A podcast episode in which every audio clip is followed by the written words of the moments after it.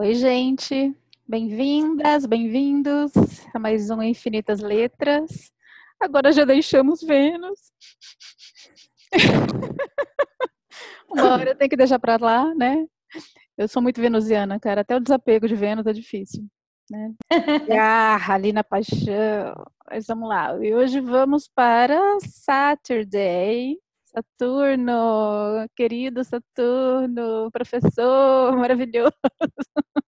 Já trouxemos o cachimbo aqui para trazer a sabedoria do, do preto velho, das bruxas, das, dos, das cerimônias, dos rituais de invocação. O fumo tem isso, né? De invocar sabedoria e tal. Então, estou aqui.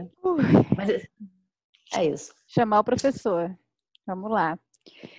Bom, Saturno, acho que todo mundo já ouviu falar, pelo menos quem gosta um pouquinho, né, de, de da astrologia né, mais pop, assim, ah, o retorno de Saturno, né, que é aos 28 anos. Sempre quando falam de Saturno, já ouvi falar, já chamar de Saturno. Né, tem... Coitado, ele é muito difamado, porque ele realmente não é uma criatura fácil.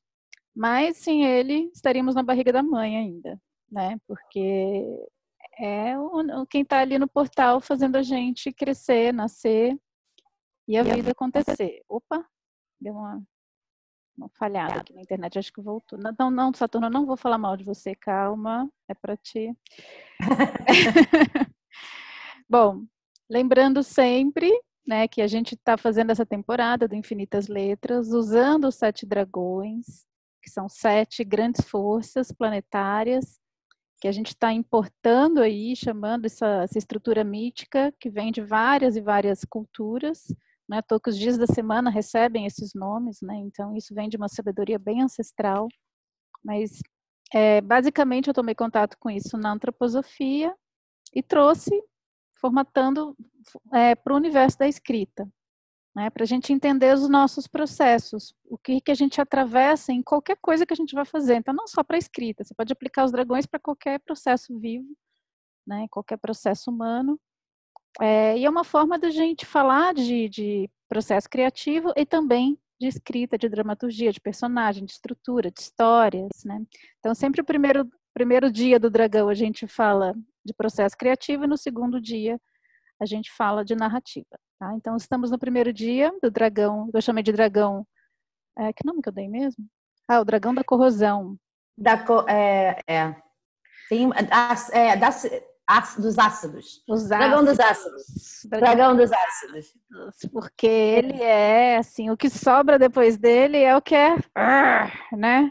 Não é à toa que Saturno rege a estrutura óssea, né? Os ossos e a pele, assim. Então, o que sobrou é porque é o que é, né? Porque Saturno vem para isso mesmo, para ver o que, que fica de pé. E, e ele está associado realmente a um grande professor, a, até o pai também, né? Um pai severo, claro, tem muita essa questão da severidade sempre, mas é o pai que corta o cordão umbilical e fala, vai na, vai viver, né? Vai para o mundo. Então também se não fosse, se não fosse isso a gente não cresceria, não amadureceria, né? Ia ficar aquele eterno, oh, que gostoso, né? Seja na barriga da mãe, seja na primeira infância, seja lá onde for confortável, quentinho e gostoso.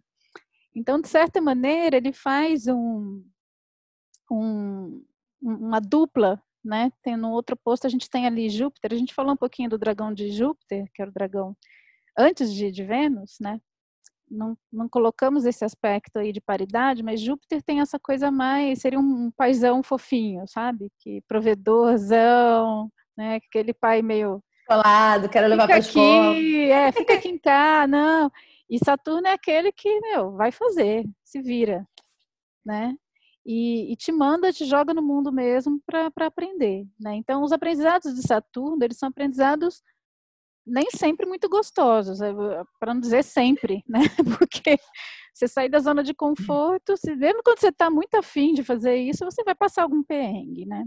Sim. Esse perrengue que a gente amadurece. Então, trazendo aqui para o nosso processo criativo, né, processo de escrita, é justamente aquele momento em que a gente né, já escreveu, já teve aquela inicial, só até vou aproveitar para fazer um recap, um recap assim, dos dragões sonhou na lua, você, né, recebeu todas as emanações, intuições, viajou bastante, aí chamou o dragão de coração no coração no balde de gelo, coração no balde de gelo, né? Todas aquelas imagens delirantes, aquelas inspirações, legal. Aí chegou o dragão de Marte, legal, vamos fazer, né? Vamos começar, organiza a vida, organiza a rotina e pá, pá, pá, pá, pá, pá, pá, pá vai.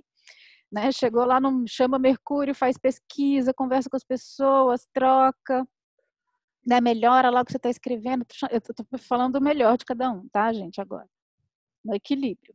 Então, trocou ali, trouxe as referências, pesquisou, uh, né, vê ali de acordo com seus ideais, chama a inspiração, a confiança, vai dar tudo certo, idealismo, né, de, de, de Júpiter, vou fazer um projeto grandioso, vai ser maravilhoso, se inspira mais ainda.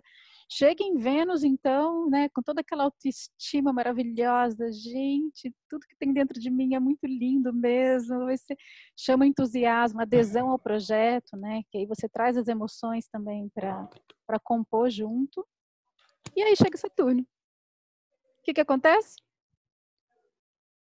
Vamos ver se essa bagaça é boa mesmo, né? Vamos ver, vamos mostrar para as pessoas, vamos ter feedback, mas não é aquele feedback que a gente tem em Mercúrio, com o dragão de Mercúrio, que é uma troca mais horizontal, né? Lê aí, vê o que, que você acha. Não. Saturno é você vai para o julgamento. Né? Você vai passar ali pela crítica especializada, você vai passar pelo crivo, que é aquele buraquinho da agulha mesmo. Né? Não é uma coisa assim, não, não olha, muito legal o teu esforço, né? Vai aí. Aquelas coisas que a gente fala né, para criança, assim, para poder incentivar que continue crescendo. Não é tô com que o que retorno de Saturno é com 28 anos. Você não chega com uma pessoa de 28 anos e fala assim, não, valeu a tentativa, né? Como você faz com uma criança de 5. Né? Não, tá errado, né? Você vê que tá errado, mas você fala, não, vai, vai que vai dar certo.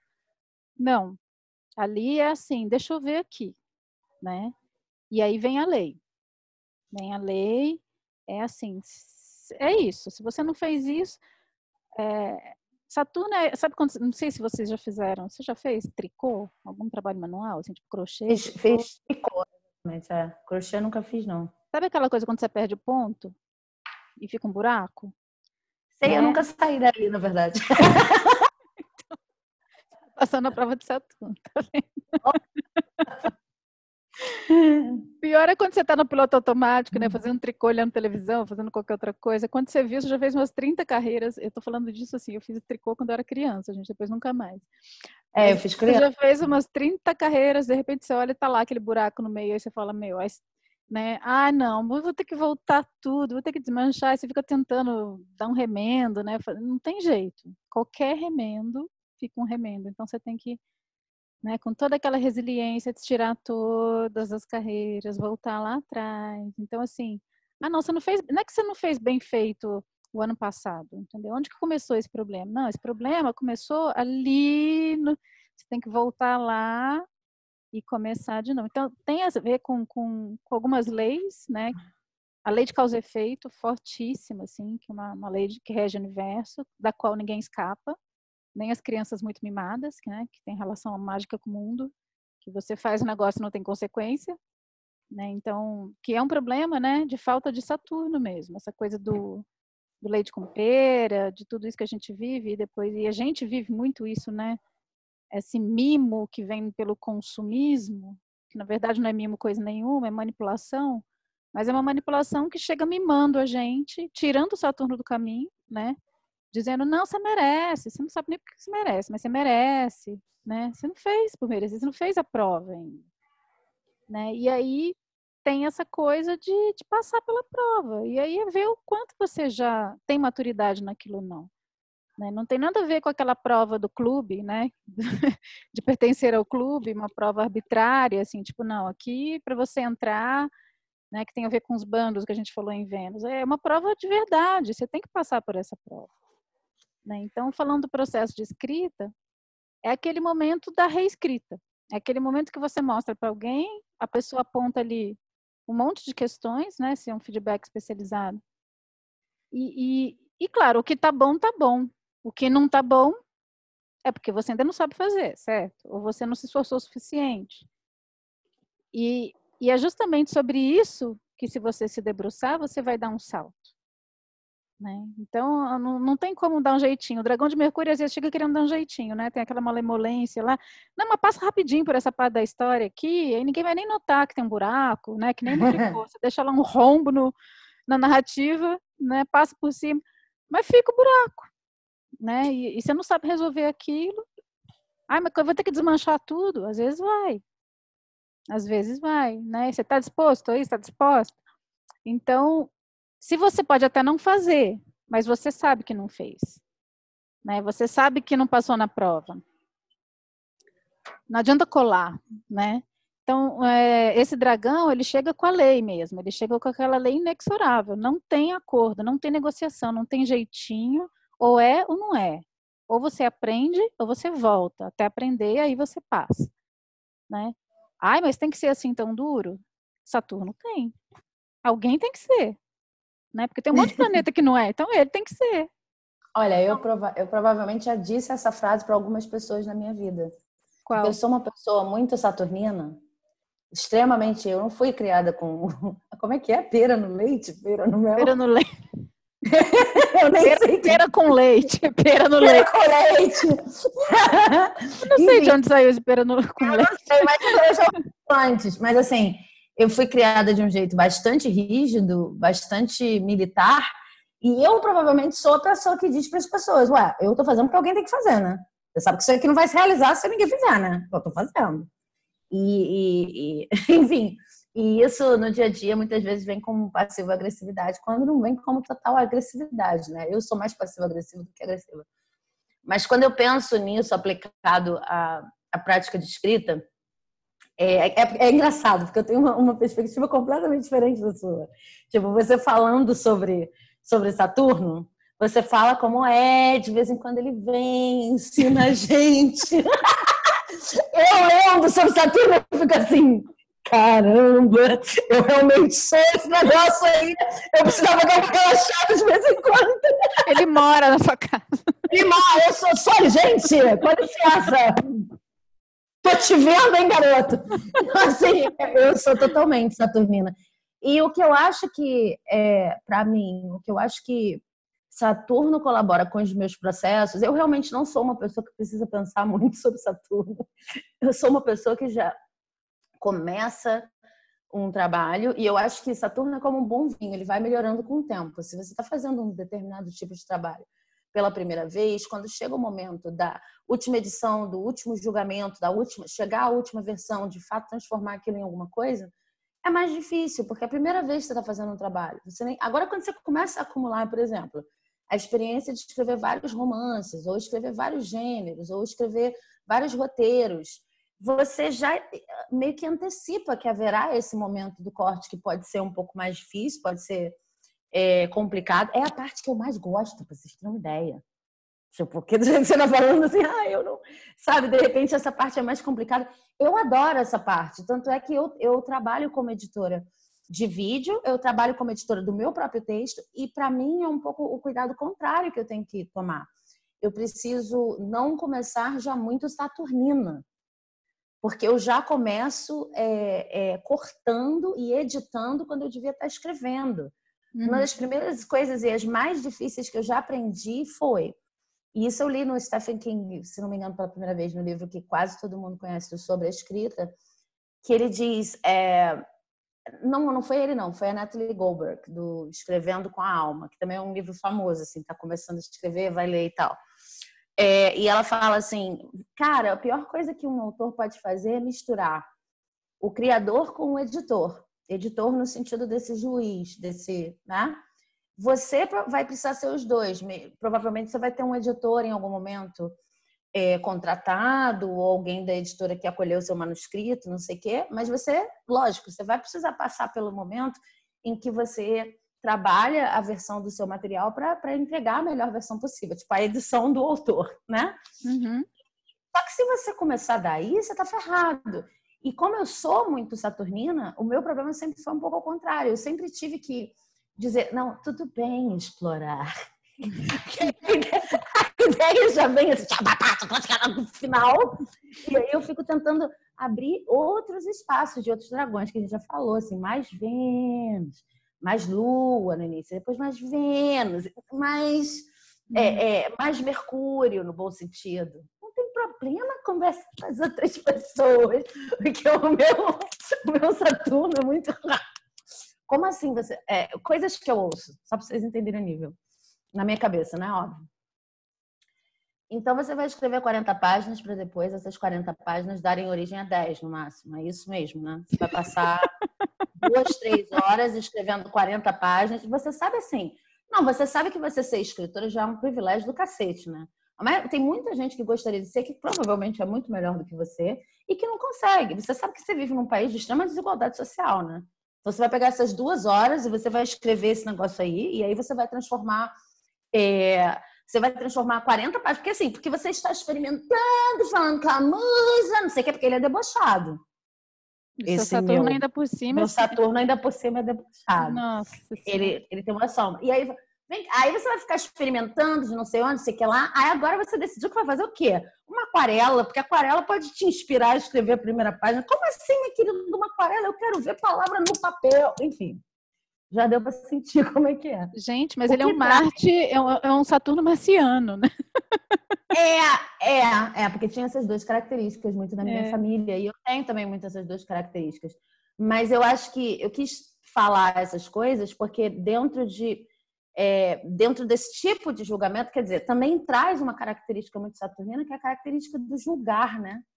E da uhum. crítica, e Sim. de como você recebe a crítica.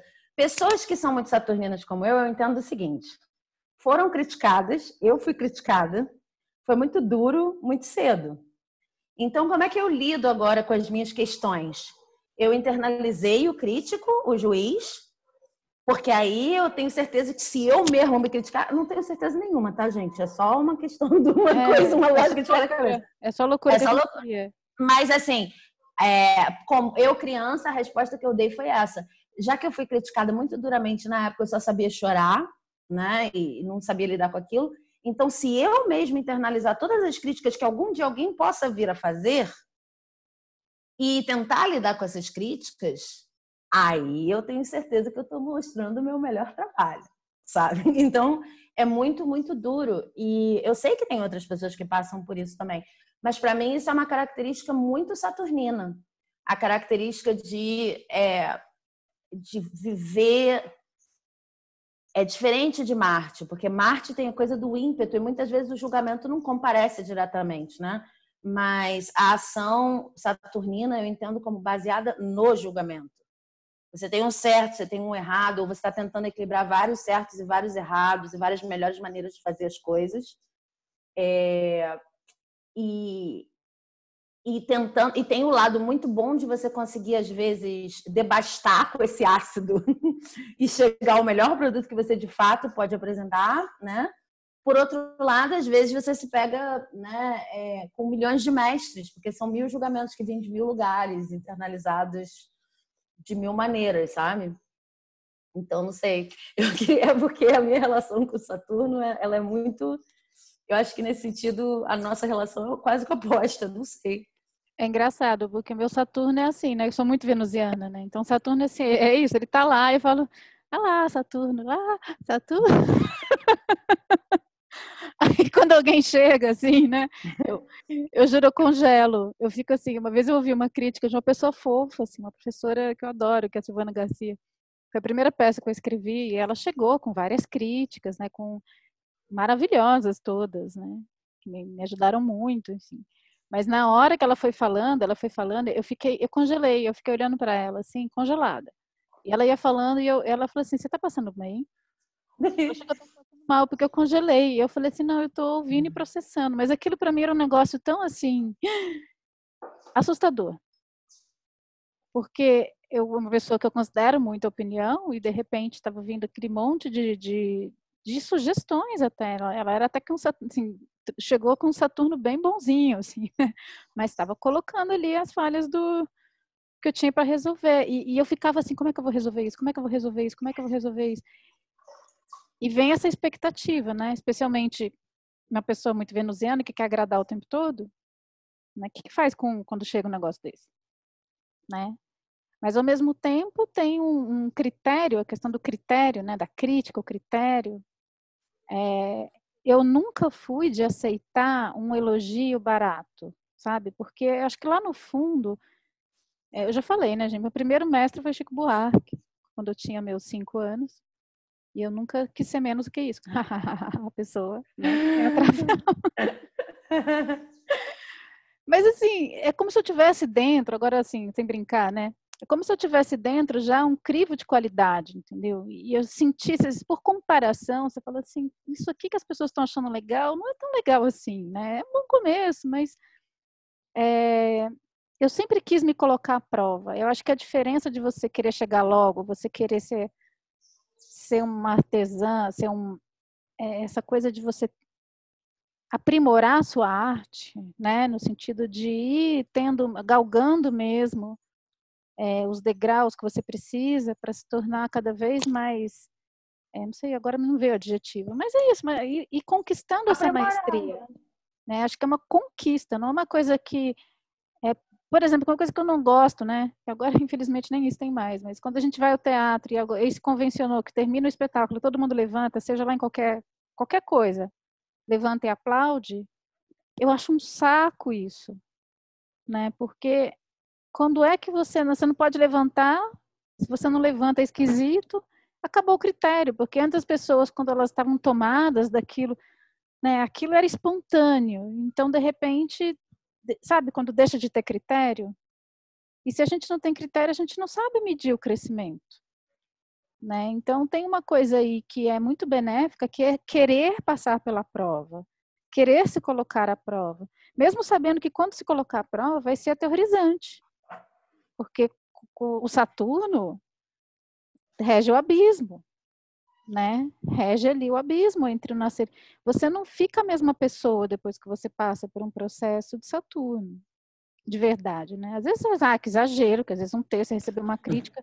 Nem toda crítica é um processo de Saturno. Às vezes pode ser um feedback mercuriano. Alguém vem lá, dá uma sugestão, é uma troca. Né? É, e nem todo mundo e nem todo mundo vai reagir à crítica da mesma maneira. Às vezes o que vai fazer a pessoa aprender e se conectar com um determinado critério é uma demonstração de outra pessoa ou é um, né? Tem gente que também não vai pegar a crítica por aí, né? É, eu Entende, acho que... Assim, é... Sim, mas aí eu não sei se é o que a gente está falando, porque os processos de, de, de Saturno, eles têm essa rigidez de não negociar, né? Não tem como você dar um jeitinho, não tem como você falar assim, ah, mas não tá bom. Né? E a pessoa fala assim, não, até que, pô, você se esforçou bastante, sabe? Quando você fala assim, não, comparando aí com o teu esforço, até que ficou legal. Esse até que ficou legal, não cola. Se não fica uhum. bom, entendeu? Se não fica... E aí, o que que é bom? O que que é um negócio que realmente chegou onde tinha que chegar? O que que é um negócio que você olha e fala assim, nossa, isso aqui tem excelência. E não é aquele que alguém botou, não, bateu na cabeça e falou assim, não, legal, meu, bacana, porque é, não é porque a gente se, tem coisa que a gente se esforça muito para conseguir e mesmo assim fica ruim. Você acredita numa excelência? É... Como é que você vê esse negócio de excelência? Tipo, porque são tantos gêneros, são tantas formas de endereçar isso, são tantas. Então tá, você tá lá com uma obra quase terminada e vai passar pelo crivo de Saturno. O que que como é isso? É o seu critério mesmo, como Cláudia, né? De excelência. Como é que você sabe que está excelente? Nossa, a pergunta é boa. Então, é, às vezes eu não sei, é justamente por isso que tem que ter essa medida externa, né? Porque, ah. assim, eu cheguei até aqui com o que eu tinha de recurso. E, de repente, eu passo por uma prova e, eu, e alguém me coloca a prova nas, nas, coisas que eu não sei fazer, nas coisas eu, que eu ainda não sei né? Ou, ou no, às vezes no que está sobrando também, porque Saturno é isso, ele corrói, né? Então... Mas você acha que o critério de excelência é sempre social, é sempre construído com alguma coisa externa?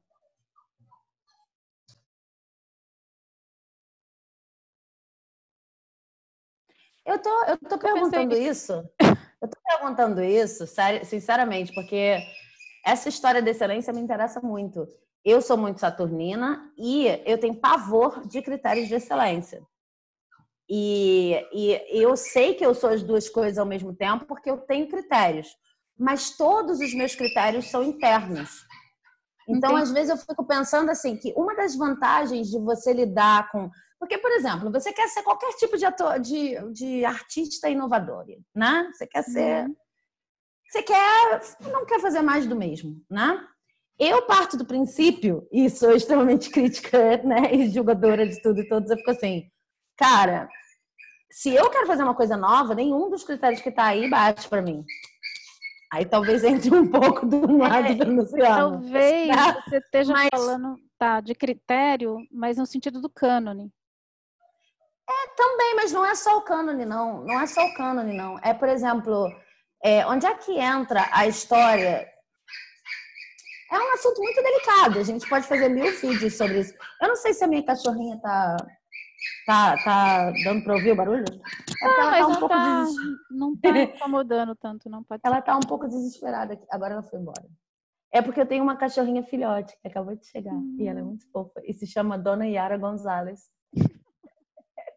Mas assim, é, eu, eu, eu não estou falando só de critério em relação ao cânone, não. É critério em relação a tudo mesmo. Tem, tem críticas que são externas e tudo isso que você está falando, que vem é, e que se colocam, ah, de novo, se colocam é, é, e aí e você vê que elas têm, se elas têm procedência ou não têm procedência, elas te ajudam. As críticas que me ajudam nesse sentido, elas são sempre muito diretivas, né? Eu gosto muito desse conceito de crítica construtiva e crítica que não é construtiva, embora eu acho que a crítica que não é construtiva você sempre consegue tirar alguma coisa dela, né? Estou falando de crítica mesmo, aquela coisa que, olha, se não for assim, não vai dar certo bem saturnina, né? É, e aí o que acontece é que, para mim, as críticas construtivas são as críticas diretivas. É uma crítica que vai dizer assim: olha, na página 2, não tem como aquela, aquela mulher ficar ali, ou aquela fala ficar ali, não sei o quê, porque aconteceu tal coisa na página 3 e na página 4. E aí, de repente, porque você vai tirar isso da página 2, você vai ter que repensar uma série de coisas e métricas, e enfim e fluir da narrativa e tal. Mas é uma crítica que, de fato, te faz é, encarar isso, né? Uhum. Agora, para eu entender que essa crítica é para mim, e aí eu estou falando só da minha experiência, depois você vê como é que encaixa. Mas, mas eu acho que encaixa na conversa, porque para eu conseguir filtrar a crítica, eu tive que desenvolver o meu próprio filtro de critérios eu tive que desenvolver o meu próprio Saturno interno, que talvez seja mais fácil para mim. Então, para mim, esse processo de é, julgamentos que ajudam a lapidar e que ajudam a extrair de uma coisa que já foi muito trabalhada, já tem muito input ali, extrair a melhor versão, isso nunca pode ser só externo. Eu, inclusive, já me dei muito mal, por isso que eu te fiz essa pergunta do que é excelência e eu já me dei muito mal porque eu, eu não tinha nenhum tipo de filtro em relação ao que era a excelência para mim. Ao mesmo tempo, eu sabia que eu queria propor uma coisa nova, mesmo que o que eu estivesse propondo não fosse necessariamente novo, mas eu queria achar uma assinatura como artista.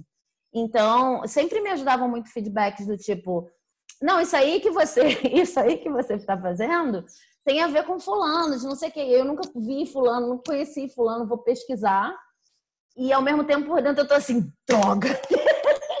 assim, ou eu vou estabelecer um diálogo, ou ainda não achei a minha voz. E de repente você encontra várias pessoas que fazem a mesma coisa e vai aprendendo. Eram as críticas que mais funcionavam para mim, ou indicações precisas.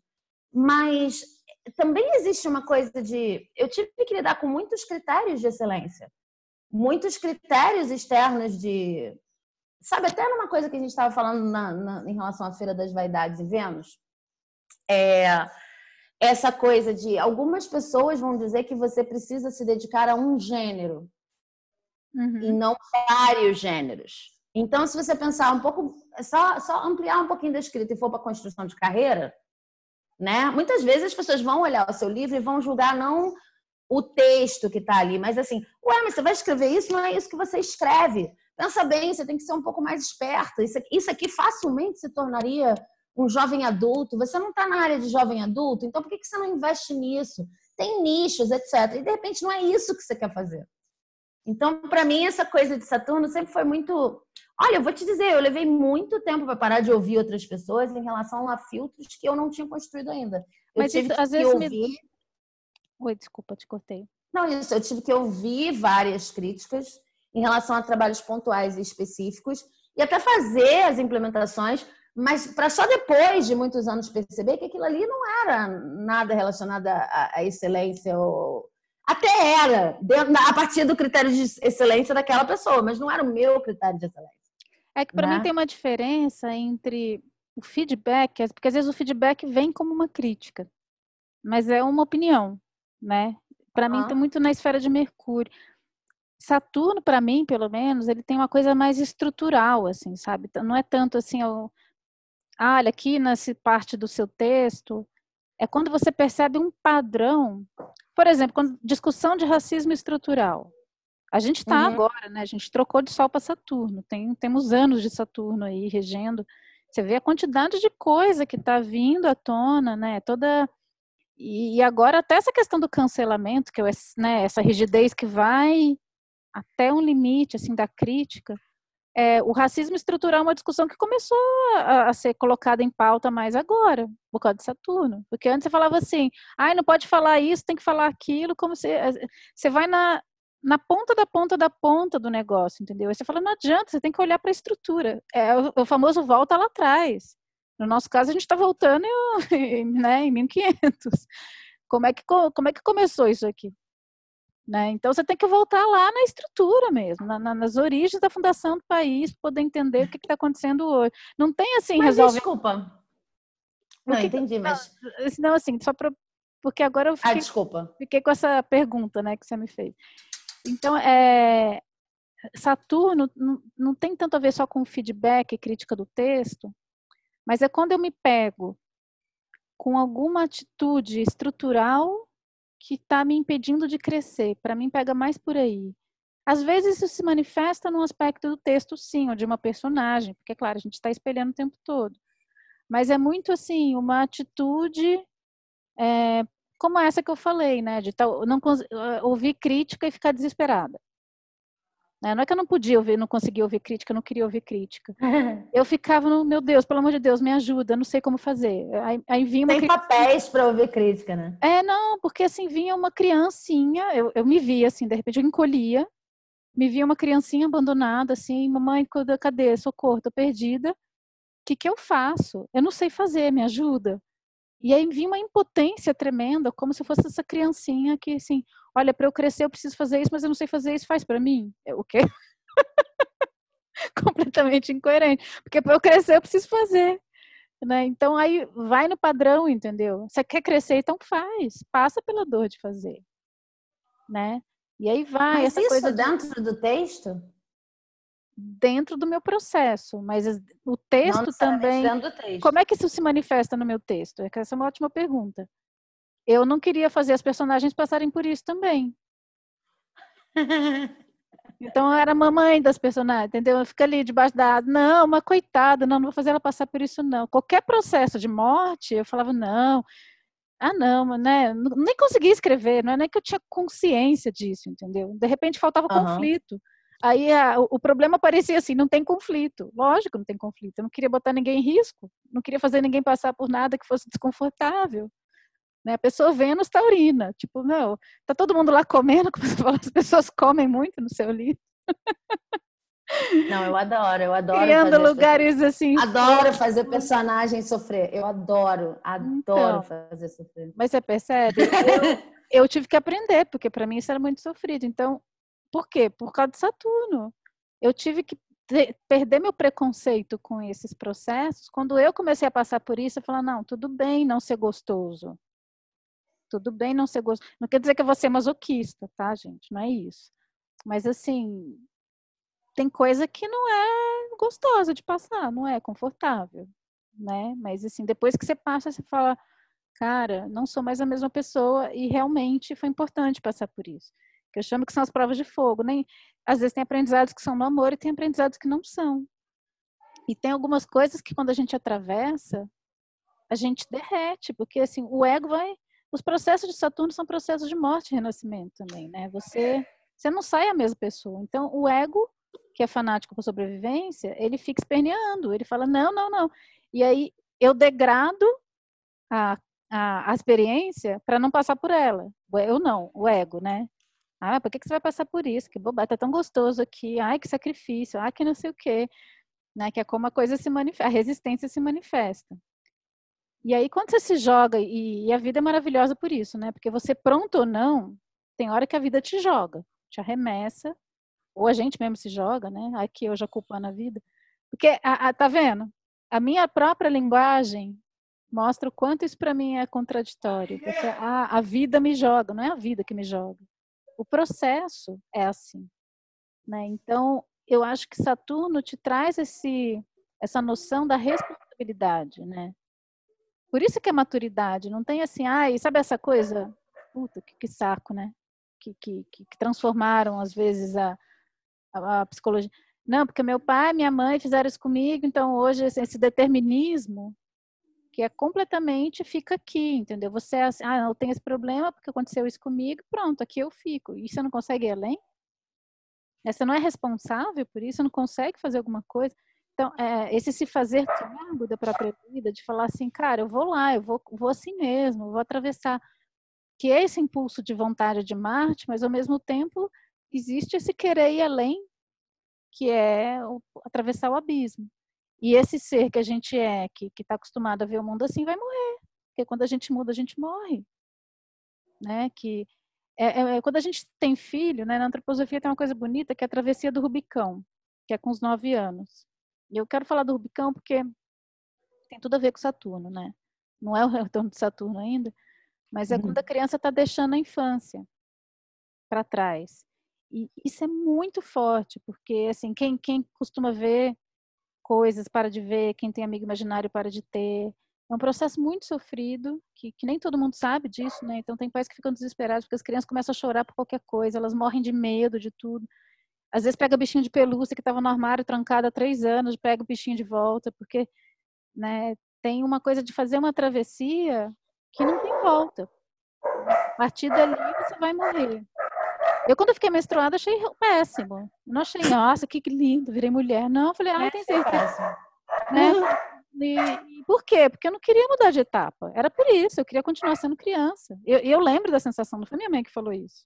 A minha mãe ficou lá, ai, que bonito, filha, você já é mocinha. Eu falei, ai, que bonito nada, que saco, eu não queria muito cedo.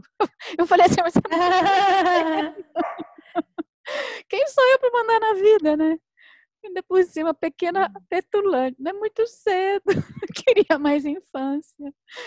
Então, essa síndrome de Peter Pan, que eu, que eu tenho esse problema, né? Eu tenho essa questão para resolver na minha vida, porque eu assumo que eu tenho mesmo é uma briga com Saturno o tempo todo, porque Saturno está dizendo cresce, cresce, cresce, cresce, e eu não, não, está muito cedo, muito cedo. Né? Então são processos que vão além só de ouvir uma crítica, sabe? Acho que são tem críticas e críticas, tem críticas que simplesmente você fala, ah, tá, vou ter que resolver esse problema. Mas tem críticas que te colocam em xeque com quem que você é, sabe? É, é, é um mas, aí, mas aí imagina uma pessoa que internalizou todas essas críticas que nem precisa de critério externo de excelência, porque está buscando o seu próprio critério de excelência. É o oposto do que você está explicando, mas é muito eu. Assim, eu fui criada para ser adulta. E eu era adulta, tipo, eu tinha um planejamento de carreira desde os 18 anos de idade. Eu tive minha filha com 19. Eu fui criada para ser uma adulta responsável. O bacana não era ser criança, o bacana era ser adulto responsável. Eu fui criada pelas minhas, pelos meus avós e quando eu fiquei menstruada, eu não gostei só porque, ai, tipo, vai ter que limpar isso todo mês, entendeu? É, a graça da vida, que estava muito nos livros para mim, porque ali eu me permitia esse lugar mais é, é, fantástico, muito relacionado à ficção científica e tal. A graça era eu conseguir fazer um daqueles. A graça sempre foi para mim trabalhar. Trabalhar era a coisa mais bacana que você podia fazer. E não estou falando de trabalhar com uma coisa que você ama nem nada disso mas de ser capaz de entregar produtos, de ser adulto o suficiente para dizer eu fiz isso, isso desde muito pequena. Então, acho que, assim, com certeza tem outras pessoas assim lá fora, não é possível que seja só eu, assim como tem outras pessoas como você. E eu acho que quando a gente, quando a gente é, não, é, é não resiste à lição de Saturno. A relação com a a, crítica. Não, sim, mas eu estou dizendo, quando a gente meio que é, acha o máximo, a lição de Saturno desde pequeno, sabe? É, é, tem outras dores envolvidas. Uma das dores que eu vejo é essa, assim, não tem crítica pior do que é que eu posso fazer a mim mesma é, que qualquer pessoa possa me fazer, entendeu? Assim, podem me dizer qualquer coisa, mas eu com certeza já disse aquilo num nível muito mais baixo, em termos de acorda, sacode, do que qualquer pessoa pode me dizer. E eu não estou falando de coisas maldosas, não estou falando de críticas destrutivas, eu estou falando. É, é, por um lado, quando você tem uma, uma, uma vida mais conectada com isso de vamos, vamos entender o que precisa ser mudado aqui estruturalmente, vamos fazer as coisas avançarem, salto de etapa. Salto de etapa é um negócio que para mim sempre foi muito fácil. Porque eu aprendi, para você ter uma ideia, não é fácil. É aí que é complicado, né? Você fala, não, mas Saturno é fácil. E aí fica parecendo ah, não, mas aí você não passou ainda por uma coisa verdadeira. Não é isso. É que, tipo, imagina se uma pessoa fosse de fato a pessoa que gosta de passar por isso, que aí já acaba logo, já mudou de etapa. É, tem a lógica, o perigo, o perigo de várias vezes a gente. Porque essas lições, elas não acontecem o tempo todo. Tem um perigo da gente dar com a cara na parede o tempo todo querendo adiantar processos, que aconteceu comigo várias vezes, tanto na vida quanto na escrita. Não, mas e agora? Eu vou conseguir escrever tudo de uma vez, que agora eu já descobri qual é o problema, não sei o quê. Mas tem também é, uma, uma história de como você acredita que o bacana é você se tornar cada vez mais adulto, nesse sentido, né? cada vez mais responsável pelos, enfim, por tudo que você está fazendo, ou pelo texto, seja lá o que for que você está lidando artisticamente, é, às vezes você até busca dor onde não tem. É uma coisa meio delicada de dizer, é, é meio masoquista, mas é uma coisa assim, tipo, às vezes não tem crítica, mas como você é o próprio Saturno, então você verá a crítica naquele lugar. E hum. olha, eu vou te dizer, não necessariamente é ruim. Você mesmo já tem esse olhar muito analítico do que precisa, do que precisa sair, do que precisa, né? É ruim porque você está o tempo todo procurando esse lugar de julgamento e de auto-julgamento. Mas é, mas, mas de o... vir sem que você esperasse, assim, ou sem que você já tivesse se criticado? É que é, eu acho que eu não quero usar a palavra crítica. Pensa na crise, né? Para usar outro. Sim, sim. É, não. De vir uma não, coisa que você busco, não está esperando. Eu, eu busco crise. É um negócio muito bizarro. Eu busco crise, porque eu sei que se ainda tem crise para ter, ainda tem coisa para avançar, então melhor ontem do que hoje. Sabe? eu fui criada muito assim. Eu fui criada assim, tipo, é, é, se você tiver com, eu juro pra você, eu ouvia isso quando eu era criança. Se eu, se você tiver com medo de uma coisa, nunca deixe de fazer, porque é isso que você tem que fazer. Como é que você vai viver tendo medo de coisas? Não pode. Se você atacar de frente tudo que você tem medo, obviamente você vai se expandir. Vai... Então eu sou muito, é muito. Isso que você estava explicando do, do ah, é uma coisa, é, você tem que realmente dar um salto de escala, tem que investigar o que estruturalmente não está permitindo que você é, se expanda. E aí vem esse professor, que mais do que crítico ou qualquer comentário, é, é, pode ser até um, um, imagina, um fenômeno, professor, né? Uma coisa que acontece e joga luz nisso, e de repente você vê, caraca, realmente, eu vou precisar, sei lá, vou falar de exemplo da vida, né? Vou precisar gastar menos ou estou enrolando aqui com esse livro, vou precisar sentar mais vezes aqui no computador, porque senão não vou terminar de escrever. Uhum. Ou, em termos de narrativa, nossa, a história está completamente indo para qualquer lugar e tem muita coisa que eu gostaria de deixar, porque eu vi no processo, mas que faz o menor sentido para quem vai ler, né? É, eu, eu acho que se eu passei por alguma coisa assim de isso vir de fora, já faz muito, muito tempo. Eu acho que teve um original quando eu era muito novinha, sabe? E que era uma coisa boba, assim, do tipo, é, mas como você não sabe que, que, sei lá, que isso não vai ligar se não tiver na tomada? E aí era muito pequeno, assim, era muito. É, realmente, todos os aparelhos elétricos estão, eletrodomésticos estão na tomada, sabe? Mudou o mundo para mim.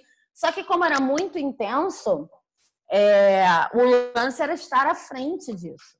Né? Eu acho que aí é, é, se encaixa, se você tem uma relação com a sua arte que é de, pessoal chama em inglês de overachiever, né? o que tenta fazer sempre mais, o que tenta é uma coisa meio alfa, uma coisa meio. Eu, eu identifico essas paradas todas. Eu estou tentando sair disso agora, mas é muito difícil. Aí eu acho que a lição de Saturno ela não vem como uma coisa ela é quase uma coisa autoimposta. eu, eu não me sinto, eu não me sinto mal de ter que passar pela experiência que me deixa mal, se eu souber que depois eu vou sair maior.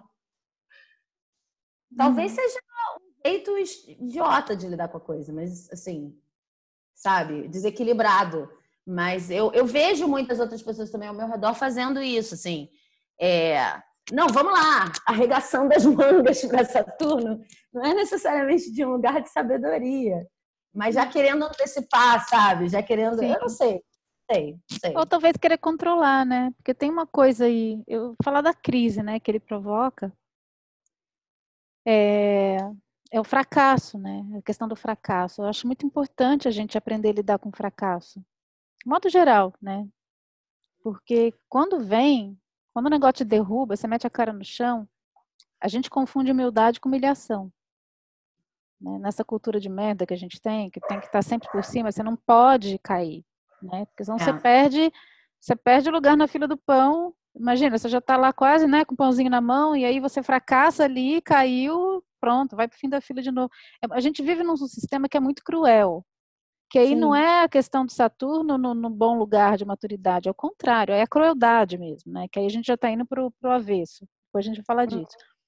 É, então, como é que você lida hoje? Aí estou falando de uma questão mais social mesmo. A dificuldade de lidar com uma crítica é porque sempre o tempo todo está todo mundo sendo colocado tão para baixo que quando alguém chega para criticar é tipo meu, não faz isso comigo, entendeu? Porque Sim. É, porque para você receber uma crítica, por isso que o retorno de Saturno é com 28 anos não é com 5. Entendeu? Você primeiro tem que alinhar, você tem que alimentar. Você tem que aquela... ter feito alguma coisa primeiro. A né? criança tem que. É, entendeu? Aquele ser tem que saber quem ele é. Quem ela é, sabe? Com 21 anos de maturidade, você ainda tem mais 7, você ainda tem um setênio para chegar no retorno de Saturno. Quer dizer, demora.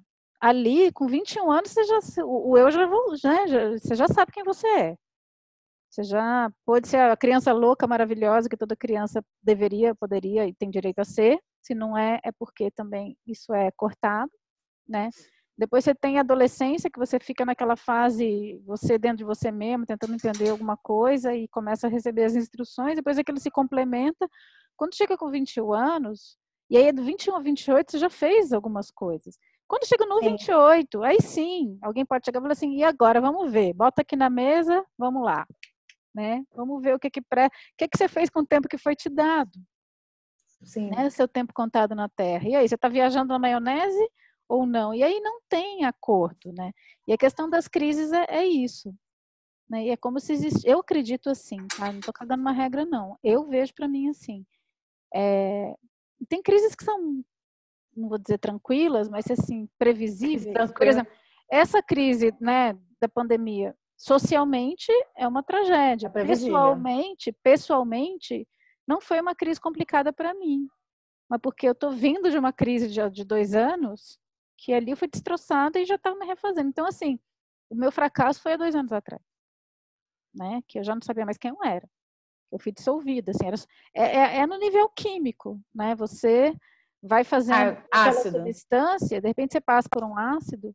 E qual é a questão da alquimia? Você tem ali as testemunhas, você tem que, uma hora você tem que tirar o ácido, porque senão é aquela expressão, você joga fora o bebê com a água da bacia. Né? Você vai corroendo, corroendo, corroendo, chega uma hora que você corrói a substância. Tem que saber o tempo de submeter alguma coisa, o momento do processo, depois o tempo daquele ácido. Então, no, no processo criativo é a mesma coisa. Se você acabou de, você sonhou, né? Tem ali um, uma primeira chispa e ali você já mete um Saturno, não dá. Nada sobre. É né? Não, não tem o que sobreviver. É aquele negócio de dividir o que muita gente fala, né? Com outras palavras, é dividir o autor, o criador, do editor, do juiz. Aí tem vários nomes que se dá para isso, né? Para você conseguir ter espaço. É tipo, é, é quase como se e aí é que entra muito isso que eu sinto, assim, às vezes o, o julgamento ou a prova do ácido vem antes de você ter uma base para operar, é. sabe? Isso sempre foi a minha maior dificuldade. Primeiro, é como você está falando, você precisa dar um tempo para construir alguma coisa. Não existe forma de julgar uma construção se a construção ainda não foi iniciada, né? E aí é mais difícil você dar permanência às coisas, é mais difícil é, é, né? Porque, tipo, tudo é julgado muito cedo, né? Isso, eu acho que esse foi o meu primeiro grande desafio. É, uhum. como, como autora, de maneira geral, como, como artista, de maneira geral. É, mas aí depois tem um outro desafio, assim, que é, é eu não sei, Cláudia, aí eu não sei. Para mim é muito. Existem momentos em que surgem é, julgamentos, para não dizer crítica, né? julgamentos mais amplos, assim, que realmente falam: olha, ou você vai fazer isso, ou você não tem como fazer isso. É, ou você não vai seguir nesse caminho. Ou você vai fazer isso que a gente está apontando que é necessário para avançar, para expandir, etc. Ou você não vai conseguir seguir nesse caminho. O que eu sinto é que muitas vezes isso vem de dentro de mim mais do que de fora. Vem dos meus próprios critérios de como aquela obra deveria ser. E aí, lógico, tem toda, toda a discussão de se eu deveria considerar meus critérios internos ou externos e tal. Por isso que eu quis trazer isso para Saturno. Mas é engraçado, porque às vezes é muito intuitivo, né? Às vezes é uma coisa de dizer: é, olha, não quer, eu não quero voltar atrás e reconstruir tudo isso. É porque é difícil dar exemplo, né? Porque pode ser tanta coisa, mas eu não quero voltar atrás e construir 63 páginas. Mas eu sei que eu preciso reconstruir 63 páginas. Ou essa não será a obra que eu comecei a escrever. É. E muitas vezes é, essa, essa noção é muito interna, é um critério muito interno. Às vezes, inclusive, aí é que entra a coisa de Mercúrio que não funciona, da crítica e tal. A crítica que vem não considera o teu plano interno e a coerência da obra, que é você que tem como ver naquele momento. Então, é, acho até você que tem isso muito desperto, né, em você, é, eu, eu acho que não faz diferença, sinceramente, assim, para quem tem isso muito acordado dentro.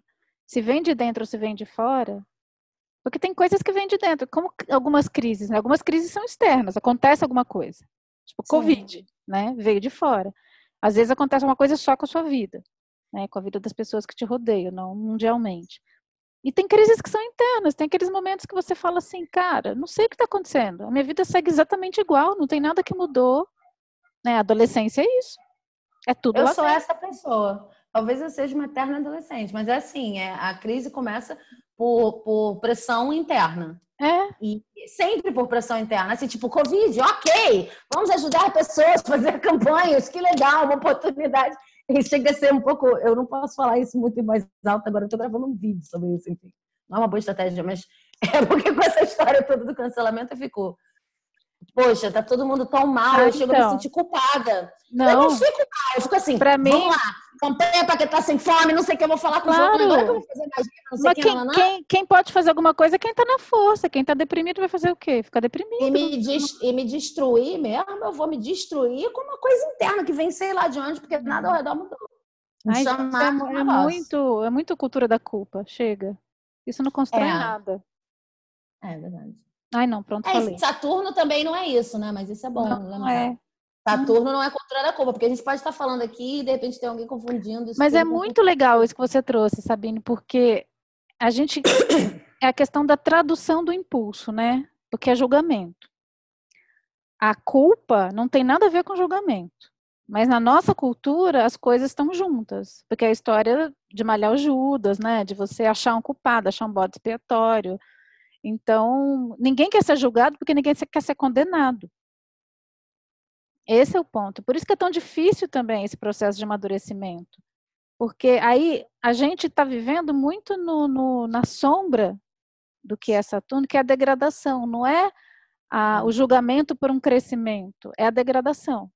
Então, acho importante falar um pouco da sombra também, para entender o porquê que às vezes é tão difícil. E não é difícil, é como a cultura do cancelamento. Né? Assim, é claro que é importante você ter critérios, porque como é que nasce isso? A gente está na era de Saturno, né? Ah, mas é tudo muito cri-cri. É, porque Saturno é assim, você tem que olhar para tudo. Olha criterio, critério, né? Criteriosamente para tudo. E você fala, não, não, não, não, essa palavra aqui, né? A gente está questionando agora que é a revisão da, da, da língua. Ai, mas que coisa pelinha. É pelinha, porque tudo é estrutural, você tem que olhar para tudo. Não tem assim. Pelinha é legal. Né? Tem, é, pelinha. Achar aquela pelinha. Mas tudo bem, faz parte, né? Só que se você usa isso no sentido da degradação e da pura degradação, não sobra pedra sobre pedra, entendeu? Aí você não tem nem critério. É, como essa questão do cancelamento, ok. Uma pessoa que tem uma tem uma trajetória. Todo mundo é contraditório. Ninguém está aqui é anjo caído. Pode até ser que tenha um anjo caído, mas se vira humano, deixa de ser, entendeu? Vai ter contradição. Então, não tem ninguém perfeito, perfeição não existe. Aí você começa a querer exigir perfeição com uma severidade e julgamento que você não tem em conta o errar do outro. E aqui não estou falando de passar pano, nada disso, né? Mas assim, você vai julgar, tem que olhar para todo o processo. Não adianta você olhar para um aspecto, tomar parte pelo todo. E, e, e, é isso, porque aí você traz, importa uma impaciência de Mercúrio, que é o que a gente está vivendo nas redes sociais, né? Rede social é Mercúrio. Mercúrio é impaciente, que é coisa rápida e rasa, assim, né? Porque tem que, tem que ser rápido. Então você traz uma superficialidade mercuriana e uma rigidez, uma severidade de Saturno e você gera injustiça. Né? Ou você gera julgamentos precipitados e que podem trazer. Eu estou falando da forma muito genérica, tá? não estou analisando nenhum caso em específico. Mas uhum. é que acontece, você começa a condenar as pessoas loucamente, né? Todo mundo fica jogando todo mundo na guilhotina e olha para o processo.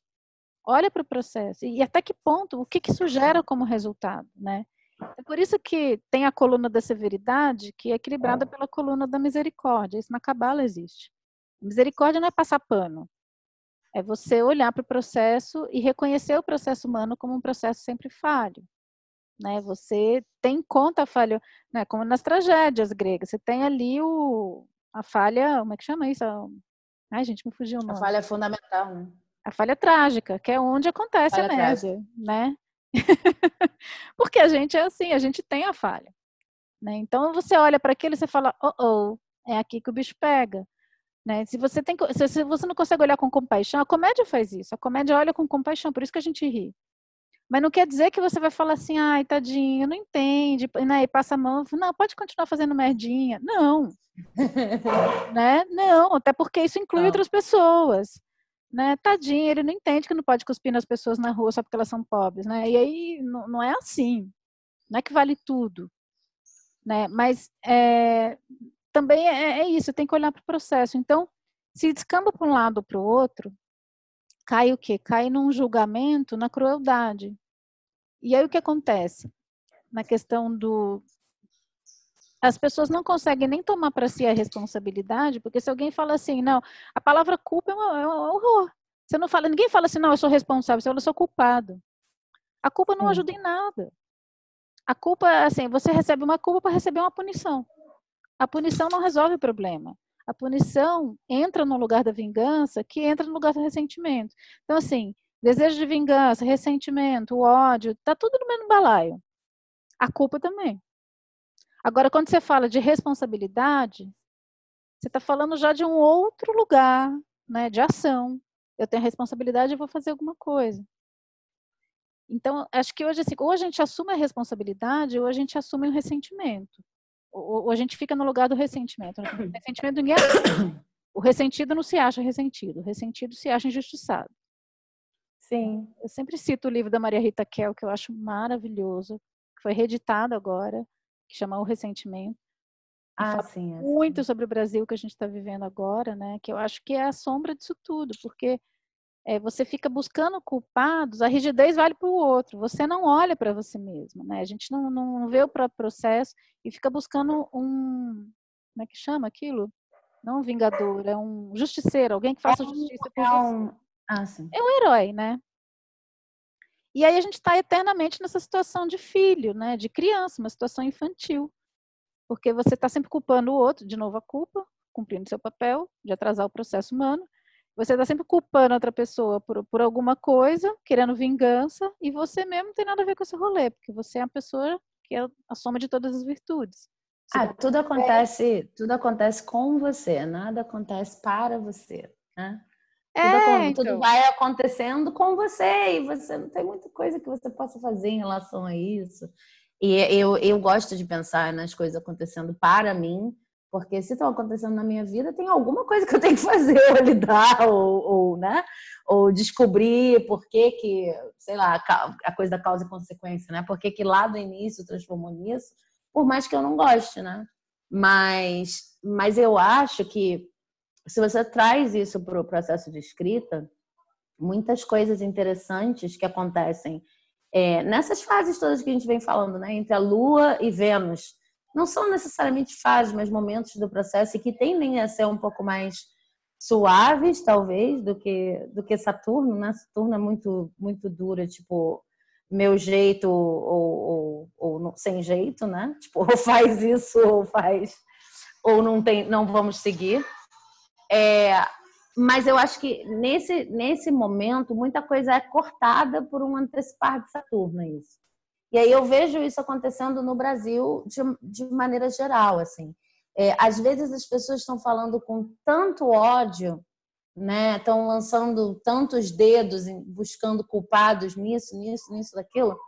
E quando você vai ver de fato a idade das pessoas ou a experiência política das pessoas, não precisa ser só a idade, elas tiveram menos experiência política do que eu, que não sou necessariamente uma pessoa que passou a vida toda em partidos políticos e vivenciando essa, né? É, então, eu acho que eu leio isso como uma antecipação do lugar de Saturno, dentro disso que a gente estava falando. E eu vejo isso acontecer na escrita também. Eu vejo isso acontecer no Brasil, eu vejo isso acontecer na escrita. No Brasil, a gente tem pessoas é, gritando, e aí você, olha, você, às vezes no próprio discurso ou na manifestação e tal, você vê que aquilo ali só tem força para ser um grito, não tem força para ser uma expansão. Mas existe, por outro lado, uma fé de que aquilo resolva. Uma fé ingênua, uma fé que não está baseada na responsabilidade, como você falou, né? E aí eu me lembro de vários períodos da minha escrita e da minha produção de qualquer coisa, em que foi exatamente assim. Olha, eu estou gritando para todo mundo que eu estou fazendo um livro. Às vezes estou gritando para mim mesmo, estou escrevendo no diário. Hoje eu comecei um livro, sabe? E aí eu tô, eu tô quase que botando um cartaz de que comecei um livro. E, e, e estou dizendo, olha, esse livro será isso, isso, isso e aquilo, prometendo, né? É, numa vibe muito ainda assustada, insegura, não sei como eu vou fazer, não com a cabeça acordada e aberta, expansões e descoberta. Que legal que eu comecei uma aventura que eu não sei onde eu vou parar, não. É uma coisa muito de, ai meu Deus, eu estou falando quase que é para armar uma armadilha para mim mesmo, porque aí depois que eu disse eu vou ter que fazer, né? E aí é, e aí o processo de julgamento, eu acho que ele também se junta a essa insegurança, ele vira uma forma de auto-boicote, de auto-sabotagem. É. Eu já passei por isso várias vezes. Então você começa a falar com aquela vozinha que eu estava falando no início, né? Inclusive, acho que eu já falei isso em outro vídeo, que era um vídeo sobre começar, mas que cabe aqui também, que é uma forma de lidar com um, Saturno muito sombra, né? Se ele estiver te assaltando, te impedindo de avançar, fazendo o oposto do que ele deveria fazer, né? É, é deixar ele falar, né? Escrever, ou, ou, deixar ele falar, ou deixar ele se expressar, para aquela energia poder passar e você se, você se é, conectar com um lado mais legal e mais expansivo, porque muitas vezes é cara e coroa, né? É, eu tenho dificuldade também de ouvir crítica é, já tive bem mais do que eu tenho hoje, mas eu tenho dificuldade de ouvir críticas justamente no lugar de Saturno, quando eu sei que elas estão certas. Mas, por outro lado, me dá uma vontade de começar a trabalhar na coisa, quase que instantaneamente, sabe? Você me diz assim, é isso, eu, nossa, achei a peça que estava faltando, me dá vontade de, de, uhum. de trabalhar na coisa, de voltar para casa, e, ah, é isso! E aí eu vou começar é, é, a trabalhar, né? É uma coisa meio, meio é, eu, eu acho, Sabine, que acho, espero, né? quero acreditar que conforme a gente vai lidando com as crises, e o único jeito de lidar com a crise é atravessar, né? Porque se a gente é. foge, se a gente foge da crise, ela não, ela não some por causa disso, né? Você vai arrastando. Então, conforme a gente vai atravessando as crises, eu acho que vai. Primeiro, você vê que você sobrevive, né? Você vê que alguma coisa sai do lado de lá, não, nunca é o que você achava que você era, né? Você sempre se você se você atravessa uma crise de verdade, eu acredito nisso, você não sai a mesma pessoa do outro lado. Se você ainda está ali sendo a mesma pessoa, que você não tá atravessou, você está fazendo um fake ali de que você atravessou, mas não atravessou.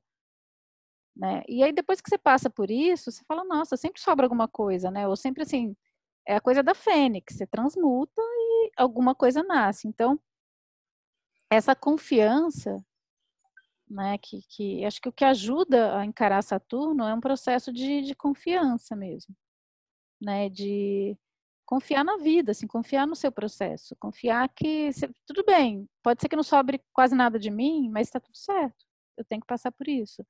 Né? Não vai ser gostoso, mas assim, com que forças aliadas eu posso contar, entendeu? Quando eu estiver passando por esse, por esse processo aqui. É... Nossa, agora me perdi. Porque, mas aí também é importante se perguntar, e aí falando assim, eu já vou entrar um pouquinho de questão de personagem, a gente vai falar disso na semana que vem, né? Mas é, é importante já trazer personagem, porque Saturno ele pode um personagem no avesso é quando você se coloca numa crise que na verdade não era uma se coloca, por exemplo, frente a uma pessoa perversa, que está ali para te destruir mesmo. Entendeu? Aí não é um processo de crise, de para que você cresça, é para que você morra, definitivamente. Né? Então, assim, acho que esses processos de muita crueldade, de, de, submissão a figuras que não é, não é aquele Marte, porque Marte o que, que é? Marte é aquele vamos falar de vilões, né? Marte se coloca aquele é o soldado, ele se põe na sua frente, entendeu? Não, não tem simulação. É assim, você não vai passar, eu vou te matar. E tem um machado, entendeu? É assim. É, tem outros que são mais a manipulação, né? Mercúrio, tem a coisa do trickster, né? Vênus, a manipulação. Agora, quando chega em Saturno, é uma coisa corrosiva mesmo, né? E, e, e cruel, tem uma, uma, e seco, né? Tem aquela coisa do seco, assim, de não acreditar em nada. Eu vejo muito uma coisa é, árida demais, porque a, é, esse excesso da crítica que não sobra nada. É aquele velho caquético, né? Que não acredita mais. Eu acho que esse lugar da descrença, da, da antitopia, acabou tudo, não sobra nada e, portanto, vamos, vamos ficar com o que resta. Eu acho que a gente tem esse vilão muito presente hoje no transfundo. E ele não tem uma cara, entendeu? Ele vem disfarçado de realismo. Porque é, isso é um fato, né, de Saturno, ele traz a realidade na luz, mas ele pode fakear uma realidade distópica para fazer você não acreditar em mais nada e, e ficar a serviço também. Escravo ali daquela distopia. Né, que eu acho um problema que está acontecendo hoje. Então, assim, no seu lado, vamos dizer, luminoso, é um professor muito severo, que não vai negociar um milímetro da lei para que você cresça. Então, se você chegou atrasado cinco minutos numa prova, você não vai entrar. Você vai fazer o ano que vem essa prova. Não tem negociação, não tem favoritismo, não tem, não, porque você não foi impecável. Impecabilidade. Né? Saturno num, num lugar luminoso, é, a gente olhando né, para Saturno no lugar de luz, você desenvolve a impecabilidade. Você vê assim, aonde eu falhei, aonde está, né, que é aquela coisa, ah, agora esqueci o nome da, da frase, que é uma frase samurai, mas o, aonde entra a lâmina, né? É onde entra a luz também. Você percebe aonde você não está sendo impecável e aonde você precisa melhorar, porque é ali que você cai. Né? É gostoso? Não é, mas você cresce, porque quer coisa melhor de você saber aonde você tem que aplicar a sua energia? Se você realmente está empenhado em crescer e não em ter os louros rapidamente? Né? Que aí cai nisso que você falou, cai não, né? Você levanta nisso que você falou. Puta, agora é. eu tenho, eu tenho aonde trabalhar, entendeu? Eu quero crescer, eu já sei aonde. Eu já sei aonde Acho aplicar minha energia, porque é isso aqui que eu ainda preciso amadurecer, né? Agora, no inverso. Tem um registro muito particular disso para mim, quando eu estou trabalhando com as coisas que eu trabalho. De, de momentos, de lugares em que eu registro a tal da impecabilidade, assim. É, e, e, é muito, geralmente, no tipo de coisa que eu escrevo, não importa nem o gênero, mas assim, o, no meu processo de escrita, melhor dizendo, é, são coisas que são difíceis de explicar, sabe? Às vezes eu tô ali e aí eu já escrevi a primeira versão da cena e eu vou para a edição, é a edição final antes de mostrar para alguém, não sei o quê. E, e aí, por causa de um, de um negócio, de um jeito da palavra ficar, usar umas regras muito que são coisas da obra, sabe? Ah, essa obra é mais rápida, ela é mais oral, então tem que ter mais vogal, a outra não sei o que, a outra rima, não sei. São, são critérios. mas o critério é da obra, é imanente. E aí chega uma hora que eu olho e falo assim, caraca, agora ficou foda, hein? e eu acho, eu, eu tenho, quando você fala isso, eu tenho essa associação de, ah, ok. Aí vem uma segunda escala, que é a escala de como é que isso vai para o mundo. Que na minha cabeça é basicamente, se eu vou encontrar um espaço que, que entenda arte como, olha, cada obra tem a sua regra, tem a sua forma de ser, não sei o quê, então tem a ver o nosso espaço aqui com isso, venha, contribui, colabora, eu me conto qual é a sua proposta, ou se eu vou ter que adaptar isso a uma coisa mais, mais comercial, mas da minha cabeça funciona assim, não sei se é muito dual, mas vem um outro processo saturnino, assim, são as crises que eu geralmente tenho quando eu estou escrevendo. Né? A primeira que é, Sara, será que eu vou ter coragem de fazer exatamente o que a obra está me pedindo? Mas eu vou lembrar para o resto da vida que eu não fiz se eu não fizer. Sabe? E aí, às vezes, ficam aquelas coisas para fazer atrasadas. E a outra é quando você vai para o mercado e aí eu sempre tenho esse confronto. Ah, não, nesse caso eu quero adaptar a obra, porque de fato as pessoas vão entender como um gênero X, Y, Z, eu quero que chegue aos adolescentes na Amazon, assim, assim, assado. Nesse caso, não. Nesse caso, eu quero que seja. Eu não, eu não vou adaptar absolutamente nada. Eu vou procurar a galera que quer ouvir essa obra. E aí, aí é que eu acho que é importante você ter tido esse critério primeiro que são os critérios né, imanentes da própria obra, e respeitado isso. Para mim, você sabe, Saturno, com essa coisa da impecabilidade, me lembra muito de pulcritude. Sim. De, né, de um trabalho que você faz respeitando a tudo que é necessário no seu corpo e no próprio trabalho para que ele chegue à sua melhor versão. E aí, não é a melhor versão de ninguém. É a melhor versão do trabalho. Do Depois trabalho. ele vai passar é, uhum. depois ele vai passar para outros filtros, mas é. E é interessante, né? né? Porque se você tem conexão mesmo, é que nem alquimia, né? Você, a gente reverbera com o material e o, e o... não tem ninguém virando para o alquimista falando assim, ó, oh, você está fazendo certo, está fazendo errado. O próprio é, processo sim. fala, né? Porque se você fez errado, aquilo caga, desanda. Cozinhar é assim também, né? Sim. Então, se, se você tem uma devoção, né? Acho que é em, em relação à sua obra, e eu, eu gosto muito, nem sempre eu consigo, tá, gente? Eu tô falando aqui, é meio ideal, né? Mas, assim, você olhar a sua obra, a sua escrita, como um laboratório de alquimia, como um ofício que você vai desenvolvendo, vai se aprimorando e vai se auto-aprimorando, é, eu gosto muito de olhar assim, porque quando eu estou nesse lugar, tudo vale, né? E o próprio processo gera os seus critérios também. Né? Então, assim, você vai sentindo a medida. Às vezes até alguém fala assim, mas tá ótimo. Você fala, não, não tá. Mas você está sendo muito chata, muito preciosa. Eu falei, não, mas tem alguma coisa ali que não encaixou. E, e, é uma sensação interna. Não é assim, né? A Jokebox, que é a peça que eu sempre falo dela aqui, né? Que foi a peça que mais me ensinou. Eu adoro. Cara, eu fiquei quatro anos escrevendo ou mais. E eu escrevi até o fim. Tinha um final ali. A peça terminava. E eu não sentia que aquilo era de verdade. Aquilo era um fake total, assim. Mas eu ficava assim, não, mas eu tenho que acabar. Ah, já terminou? Já. Mas lá no fundo eu sabia que não.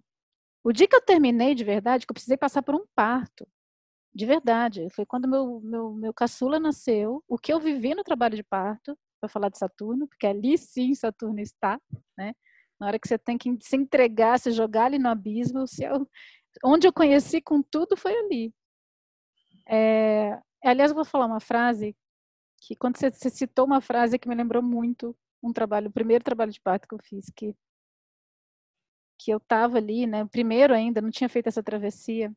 Aí uma hora a parteira viu uma maravilhosa que eu fiz parto domiciliar. Ela virou para mim e falou assim, Cláudia, ou você dorme ou você faz esse menino nascer. E, e ela estava sendo e ela não estava fazendo nenhuma metáfora, ela estava porque eu estava muito cansada. Ela falou assim, você escolhe, você vai dormir ou você faz ele nascer, porque eu estava tipo no meio termo, entendeu? Eu não queria, não queria descansar, mas eu queria que ele nascesse, mas ao mesmo tempo tinha que atravessar eu tinha que morrer. Eu não queria morrer. Basicamente era isso. Né? E eu tava assim, mas eu escolhi fazer o parto. Mas... Né? E vai pro hospital e toma anestesia. Só sei que chegou. Quando ela falou, ou você dorme, ou você faz ele nascer, aquela frase me, me caiu que nem um, martelo, uma bigorna, assim. Eu falei assim, eu não quero dormir. Eu não quero passar minha vida dormindo. Sabe? Era uma coisa assim, ou você adormece, ou você desperta, ou você cresce, ou você E era assim, não, agora ele vai nascer. E aí eu lembro, virou uma chave muito forte. E ali eu lembro de me jogar para trás. Era um movimento de me jogar para trás, assim, de, de, liberar e sentir toda aquela dor, né? Mas era assim, aí entra na confiança, sabe? Mas não era uma coisa que você que faz com a cabeça, isso que é muito louco. A gente é muito racional, aí você fala assim, ah, entendi. Não é entender com a cabeça. A cabeça, aliás, não ajuda em nada no trabalho de parto, só atrapalha. Era um, era um negócio que não dá para explicar o que, que era. Mas ali sim, né? E ali eu sinto que eu morri. Ali eu, eu, eu entreguei para que viesse, né? E aí o novo nasce. Mas eu lembro que a frase foi essa. Então, assim, tem essa coisa de um ponto de um retorno de novo, né, do Rubicão. Eu falei assim, daqui não tem volta. Né? E, claro, agora tem porque tem a cesárea, mas nesse sentido, você chegou até aqui, agora tem que ir até o fim, entendeu? É a última travessia, é a última entrega. O que, que você não quer, né? O, o que, que falta entregar?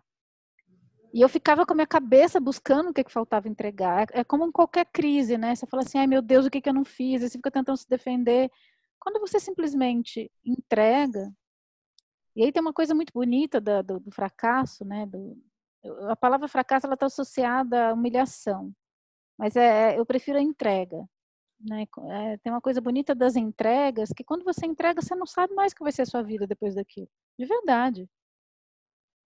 Né? Você entrega tudo, assim, você fala, meu, não sei o que vai ser. E aí, se você não tem confiança, você não entrega. Você tem que confiar no processo. Porque quando você entrega, é tipo, você não sabe o que vai ser mesmo dali para frente, entendeu? Você sai nua dali. E, e a questão de Saturno é essa: é, é você chegar nesse lugar, né? E perceber que algo, que, que aquela que morreu nunca vai saber, aquela que morreu vai ficar ali ela não vai saber o que vai ser lá na frente. Ela só, ela só, só pode confiar que alguma coisa vai continuar o processo. Eu vejo muito assim, né? Para mim é muito dentro dessa alegoria que a coisa vai, assim. É, então é, é, essa última entrega que é um tema, né?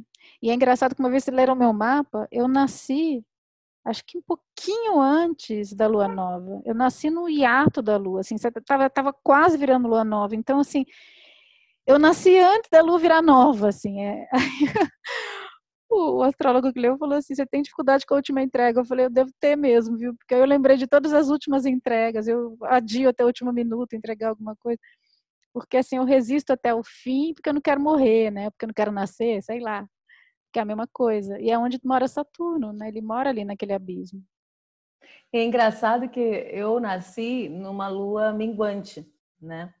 E aí, é, era, era lua minguante, é o, é o terceiro quarto, né? Eu não sei, mas é, enfim, a última fase da minguante antes de né, virar completamente é, nova. E aí, eu, e aí a explicação que eu li para isso foi Bom, você é aquele tipo de pessoa que, assim, já vi tudo, já passei por todas as lições, já sei que é melhor adiantar mesmo, porque senão. Porque passou por todas as fases até ali. Então, junta com essa história de Saturno, né? Para mim, é, Saturno é uma companhia constante. Não, não tem esse peso de um dia vai chegar e vai me, me, me colocar em crise. Lógico, eu não estou dizendo que eu sou uma pessoa que não passou por grandes crises. Eu também, como você, é, sinto que em relação à pandemia, né, é, eu, eu fiquei melhor porque a minha crise começou antes. A minha crise começou muito antes. Eu não sei calcular rápido, mas matemática não é meu forte, mas assim, deve ter uns dois, três anos antes que começou. É, mas, e aí tá, e aí é, é meio que.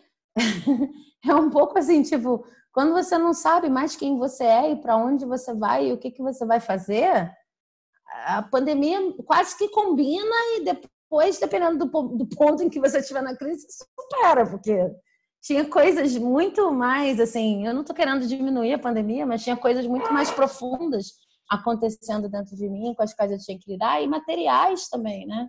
Da minha realidade, da minha forma de viver, de pagar aluguel, de coisas bem pé no chão, tudo acontecendo junto ao mesmo tempo. Então, mas de qualquer maneira, quando isso acontece, é, eu, eu, eu sofro, eu choro, é difícil. Um lugar para onde eu vou muito quando isso está acontecendo é a escrita. quando as coisas que eu chamo de romance autoral, que ninguém me pagou para fazer, que são de temas diversos e que são entendidos como menos comerciais, é tipo assim, fiz porque quis, basicamente. Todos eles, sem exceção, surgiram de uma crise. Todos, sem exceção. Então, eu não sei nem dividir muito falar do processo de escrita e falar da crise saturnina, porque embora às vezes é como se tudo aqui que a gente está falando dos planetas é legal dar um alívio poder pensar sobre esse problema monstro, essa questão monstra do ponto de vista da Lua, com uma imagem que eu posso brincar, porque na vida mesmo está me arrasando, então não sei o que fazer. E é. dá uma esperança de, até o final do livro, você conseguir encontrar a resposta. Eu juro que eu começo todos os livros pensando, eu não sou o tipo de escritora que se preocupa muito se vai ser comercial ou não. Principalmente quando eu já coloquei para mim que aquilo ali vai ser autoral, vou me jogar ali. Mas eu também não sou o tipo de pessoa que sabe, quer fazer uma obra incompreensível de propósito para não ser lida. Então eu tô naquele, eu tô naquele, naquele, né, naquele caminho em que, poxa, eu tô tentando falar com alguém que de repente tem uma experiência parecida ou que ressoa e tal, pode ser útil, mas eu também tô tentando encontrar a minha própria resposta. A crise que ainda está acontecendo, inclusive esse romance é uma forma de lidar com ela, hum. né? E uma coisa que me libertou muito nesse sentido foi quando eu fiz um curso de dramaturgia em que o professor, na, na PUC, né? É, em que o professor falou: Olha, você pode usar as coisas que acontecem com você. E parece assim um conselho. Eu tinha já 40 anos, quase 40 anos, 39, e, e eu nunca tinha me dado autorização. Lógico que eu já tinha ouvido isso antes, mas assim, entrou por um ouvido e saiu pelo outro. E aí, de repente, eu ouvi isso aos 40 anos e estava difícil mesmo, às vezes, inventar toda uma série de histórias que pareciam muito externas, mas eu também estava com medo de abordar a crise a partir da escrita, né? Eu estava com medo de chegar tão direto. Muitas vezes eu estava escrevendo sobre mutantes porque aquela mutante era eu e eu queria disfarçar. Real, incompleto é isso, né? tipo, eu me sinto totalmente, é totalmente meu alter ego que está ali, eu me sinto extremamente exposta, mas vamos botar como mutante para ver se engana alguém, que é o gato escondido com o rabo de fora. Eu escrevi tem muito tempo, naquela época eu acreditava que, que ia passar como excesso de imaginação, mas era outra crise. E aí, quando esse professor me falou isso, ele falou: não, você pode usar. E aí eu comecei a brincar, porque eu sempre tenho, tenho medo de expor pessoas, né? E as pessoas, as, as pessoas que leram o livro que eu acabei de lançar, que é o Pervertidos, que tem muitas cenas da minha vida, mas é, é totalmente ficção, elas vêm me perguntar: Isso aconteceu com você mesmo? Aconteceu com você mesmo? Eu falo: Não. Aconteceu, mas não é essa história que você está lendo, porque eu troco mesmo para proteger as pessoas. Né? Eu não sei se eu consigo proteger, se eu faço uma merda mal ainda. Mas eu tenho ainda esse limite. Só que esse cara chegou para mim e falou: você pode usar as cenas da sua vida. E o que eu ouvi foi: você pode usar a sua crise. Não que eu já não usasse antes, mas me libertou nesse sentido de Sim. não precisa ser um mutante, não precisa ser uma poesia assim que, sabe, uma metáfora distante da árvore, para ninguém entender que a árvore é você tomando um, um tombão ali no fracasso, como você estava falando. É, pode ser mais direto, as pessoas vão se relacionar mais. E então, eu acho que não tem, cara, não tem obra minha que não esteja diretamente relacionada com uma crise dessas só que eu acho que meio que já virou um mecanismo para mim. Já sei que eu vou ter uma crise, eu vou lidar com isso na escrita. Então, tá ficando menos doloroso. Por isso que eu falei que Saturno para mim é tipo um bom vinho. Você vai passando por mais coisas, você vai aprendendo a, sei lá, vê-lo como algo bem-vindo. Não sei porque é por causa da infância que eu falei. Mas sempre foi assim, a crise é braba, mas dá para dá para lidar, dá para ser bacana. É, e quando a gente lida, né? O que, que é lidar? É você encarar com coragem, uhum. né? Coragem, confiança, sempre coração, né? Sempre. Mas quando a gente encara, atravessa e olha e tenta entender e depura e sintetiza, e escreve sobre isso, porque escrever também, né? É, é um e vai atravessando, e vai escrevendo, e vai atravessando, e vai escrevendo. Quando chega lá, você fala, nossa, não é que você dá um mapa para a pessoa atravessar, porque cada um, cada crise é única. Mas você oferece uma perspectiva para quem está atravessando, assim, pelo menos você tem com quem falar sobre aquilo. Porque a, a questão das crises todas é que elas viram tabus, né? É que nem a morte. Porque é a morte. É o medo da morte. Então, assim, em geral, ai meu Deus, alguém fez alguma coisa comigo. Que, que, que, de novo, cai no que a Maria Rita Kel fala da estética do ressentimento, que eu sou uma vítima. Se eu não encaro a crise como algo desejável, por mais que seja difícil, eu sou vítima e vou estar sendo sempre buscando um culpado. E aí a minha perspectiva é sempre infantil, que é acho que 98% das narrativas todas que a gente tem, entendeu? Assim, é, vou buscar uma revanche porque alguém me prejudicou, porque porque a vida me colocou numa função, alguém me colocou numa, numa determinada coisa que eu não queria e as coisas precisam voltar a ser o que eram antes né? E, e não tem volta, né? É... Não volta a ser. É. E aí eu também não me Quando é um pouquinho mais profundo, a narrativa coloca isso. Olha, mas você sabe que não vai resolver nada. É, e aí tem... a pessoa continua. Né? E aí quem cara a bucha e fala assim, vamos, vamos entender o que, que é isso aqui, vamos entender essa emoção, vamos atravessar esse negócio, vamos e aí são grandes histórias incríveis, porque imaturidade, aí, é, aí é a maturidade, né? Você olha de frente para uma emoção, você não está sabendo lidar com aquilo, mas você fala, não estou sabendo lidar com isso, aí você já está sabendo lidar porque você diz que não está sabendo lidar. Você parte daí, você, tá você parte da real. Né? Porque Saturno é isso também, é pé no chão, é real, cai na real. Rege Capricórnio, né? Capricórnio é isso, assim, ó, vamos falar real. Vamos falar real? Real é isso que está acontecendo. Não, não vem aqui maquiar o negócio. Parte daí. E daí você sai caminhando. Então, em que ponto eu estou mesmo nisso aqui? Né? Qual é o indicador de processo? Porque senão chega o dragão da lua e começa a botar delírio em cima do delírio, você acha que você já está lá na frente, você acha que já passou de etapa, e você não passou. Né? E, de novo, eu, assim, a gente precisa falar dessa cultura que a gente vive, de minimizar os esforços, né? de. É, ah, finge que é tipo café com leite. A gente é meio café com leite, né? Vai ganhando aplauso, vai ganhando coisa. Vai, é, é, o fake do sucesso, porque tem que chegar logo. Finge, finge que você nasceu. É só, tipo, finge que você nasceu para ganhar coraçãozinho no Instagram. Finge. É, entendeu? E aí você vai, nossa, eu tô. E onde você está mesmo? Hum. E por que está todo mundo tão perdido? Porque não tem critério de verdade, né? Então, assim, é maravilhoso quando você encontra alguém, e se você não encontrar por bem, você vai encontrar por mal. Né? Porque sempre vai ter uma figura que vai fazer esse papel na sua vida.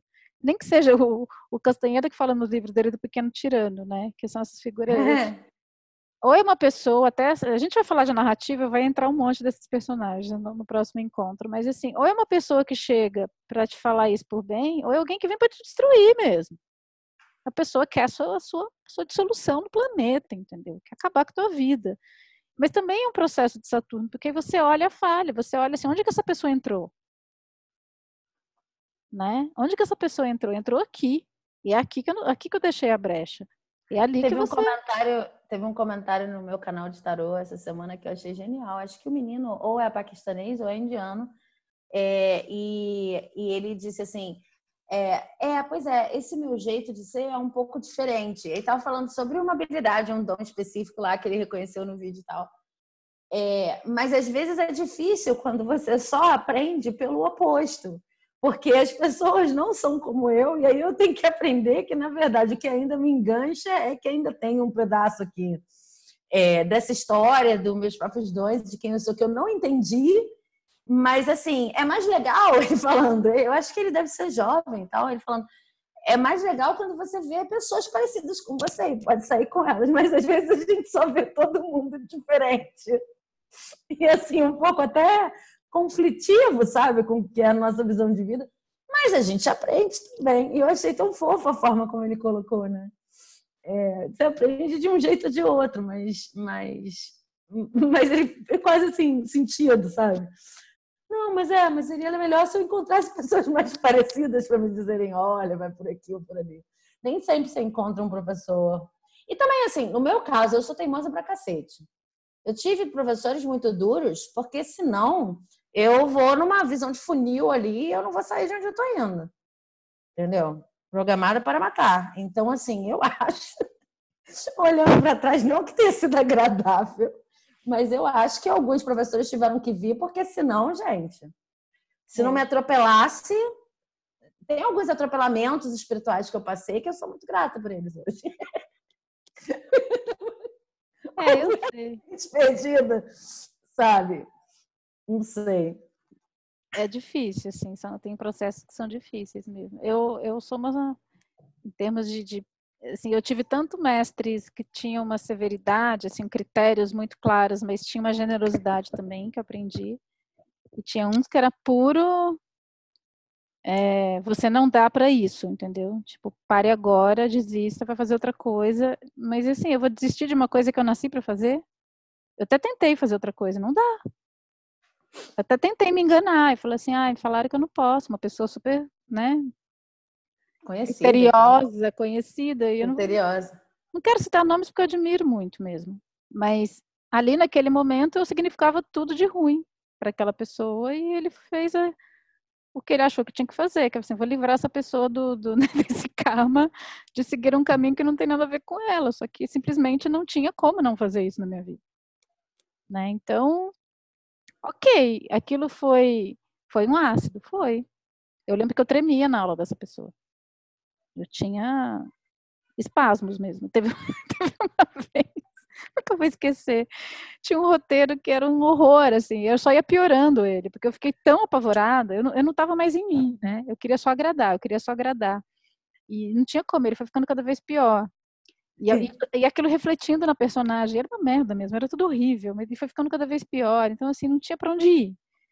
E eu lembro que eu estava usando um vestido de botãozinho, assim, e quando eu fui falar do roteiro, eu já estava me sentindo péssima, aquilo abriu era um botão pequenininho que não parava no lugar, era um botão não botão.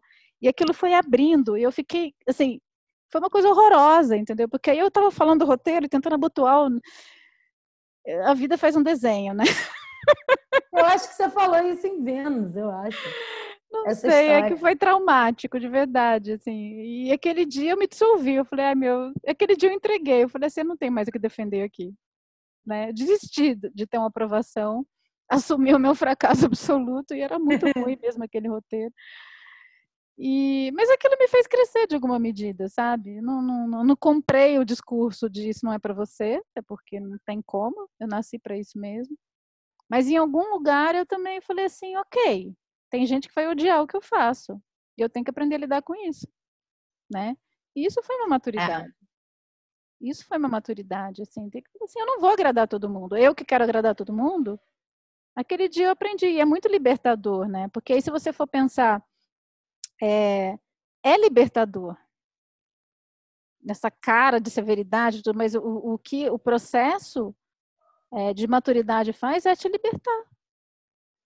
Te liberta, né? Você cortar um cordão umbilical, te põe no mundo, te tira do conforto, mas também te liberta para a vida. Né? O pai que fala que fala assim, tá na hora de ir para o mundo vai ser livre, né? Sai daqui, se ele te liberta porque estar em contato com quem a gente é é libertador. E muitas se vezes tiver que fechar a porta atrás, da, atrás das suas costas para você não voltar, ele vai fazer isso. Né? É, mas é aquela prisão confortável, né? A prisão de travesseiros, assim. É, até que ponto tem muita coisa que é valorizada na nossa cultura que na verdade é péssimo, né? É, então a gente quer, ah, não, não, não, vamos passar por coisas difíceis e desagradáveis e tal, e quando na verdade é isso que te liberta, porque a gente vai formando estrutura, volta para a questão do esqueleto, né? Você vai formando estrutura, e aí depois eu quero falar da própria estrutura do texto que tem a ver com a mesma coisa. Quando você chega em quem você é, quando você passa por uma quantidade de coisa que você esfrega a cara no asfalto, né? Você, você se derrete ali, você fala, meu, o que, que sobrou de mim? Se você não encontra um eixo interno, uma estrutura que isso depois ninguém tira de você, de verdade, né? Lembrei da cena da Scarlett O'Hara pegada com o rabanete, mas é. você se estrutura num lugar interno que isso é muito libertador. Né? É terrível quando você está passando por aquilo, mas depois você fala assim: daqui ninguém me tira, o que eu conquistei é meu. E aí você independe de alguma coisa externa, sabe? E, isso é uma liberdade de fato, dentro da pouca liberdade que a gente pode ter nessa vida, nessa existência aqui cheia, né? Porque temos todas essas leis que regem o universo, mas essa é uma liberdade de encontrar esse lugar. E esse lugar você não encontra porque alguém vai lá e te fala, você encontra quando você está no perrengue. E você Sim. se abre para escutar, né? E a você questão... encontra quando não tem mais nada que você possa fazer, não se encontrar. Exatamente. Você fala, meu, eu não tenho mais onde me agarrar, e você vai lá e firma a sua estrutura. Porque enquanto você está ali buscando um pedaço de pau para né? Ou, ou, alguém, ou alguma salvação, ou alguma coisa, alguém que vai te falar o que você tem que fazer, e chega uma hora que vai caindo tudo, vai caindo tudo. E tem momentos em que acontece isso, não sobra pedra sobre pedra, né? Teve um momento desde a minha vida, e eu lembro disso porque foi quando eu estava escrevendo Mistérios da Bússola Azul, que foi o meu livro de fantasia, né? Que, enfim, eu já tinha escrito o livro, já estava no processo de reescrita, então ele já estava estruturado, mas eu tinha ficado trabalhando nele uma semana, tipo daquelas uma semana que você pega 10 horas por dia. Então, na verdade, eu não estava só. É, eu estava reescrevendo e recriando muita coisa, né? E no meio desse processo, a minha casa foi assaltada. Eu já contei isso aqui, né? Que me roubaram o computador. Eu acho que já, acho que, mas eu não tenho certeza. Se foi, foi bem no início. E aí, quando eu cheguei, a primeira coisa que eu vi, assim, aquela cena básica da casa revirada, e eu falei assim, meu computador. Não era o computador, era o livro. Eu falei, meu livro. Não falei nem computador, eu falei, meu livro. E claro, o computador tinha ido embora. E aí é bem Saturno, né? É bem Saturno, porque assim, não tinha o que fazer. Eu fiquei buscando assim.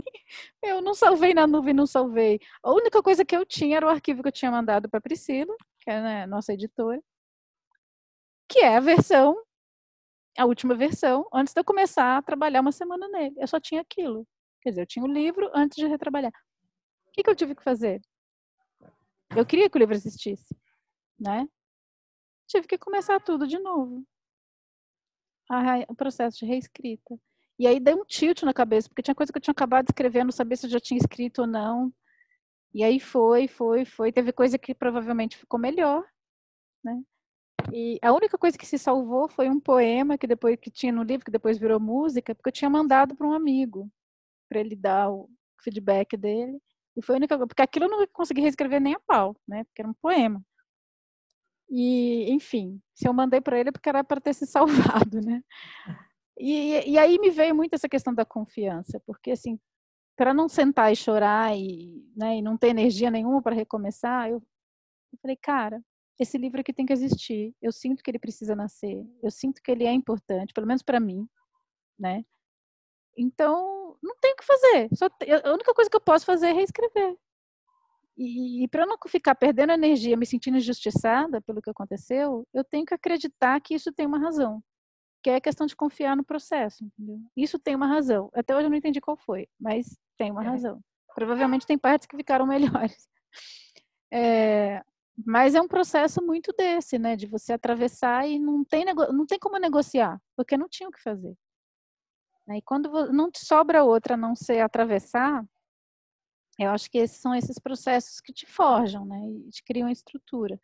Assim como um texto, né? Que chega uma hora que você vai tirando, vai tirando e fica, fica a estrutura. Você tem que e tem momentos que você precisa desse processo, né? especialmente quando a gente está lá com o dragão de Júpiter, que vai colocando, vai colocando, né? Vai ficando aquela coisa cheia, que você não sabe mais onde você está. Não, mas põe isso também, mas põe isso também, mas põe isso também. Aí você não tem um processo de Saturno e fala assim, tá, mas o que, que tem que morrer aqui? Né? Então, uma coisa equilibra muito a outra. Né? Quando você vai fazer uma escaleta, aí, de novo, a questão da estrutura óssea. O, o que, que realmente está acontecendo?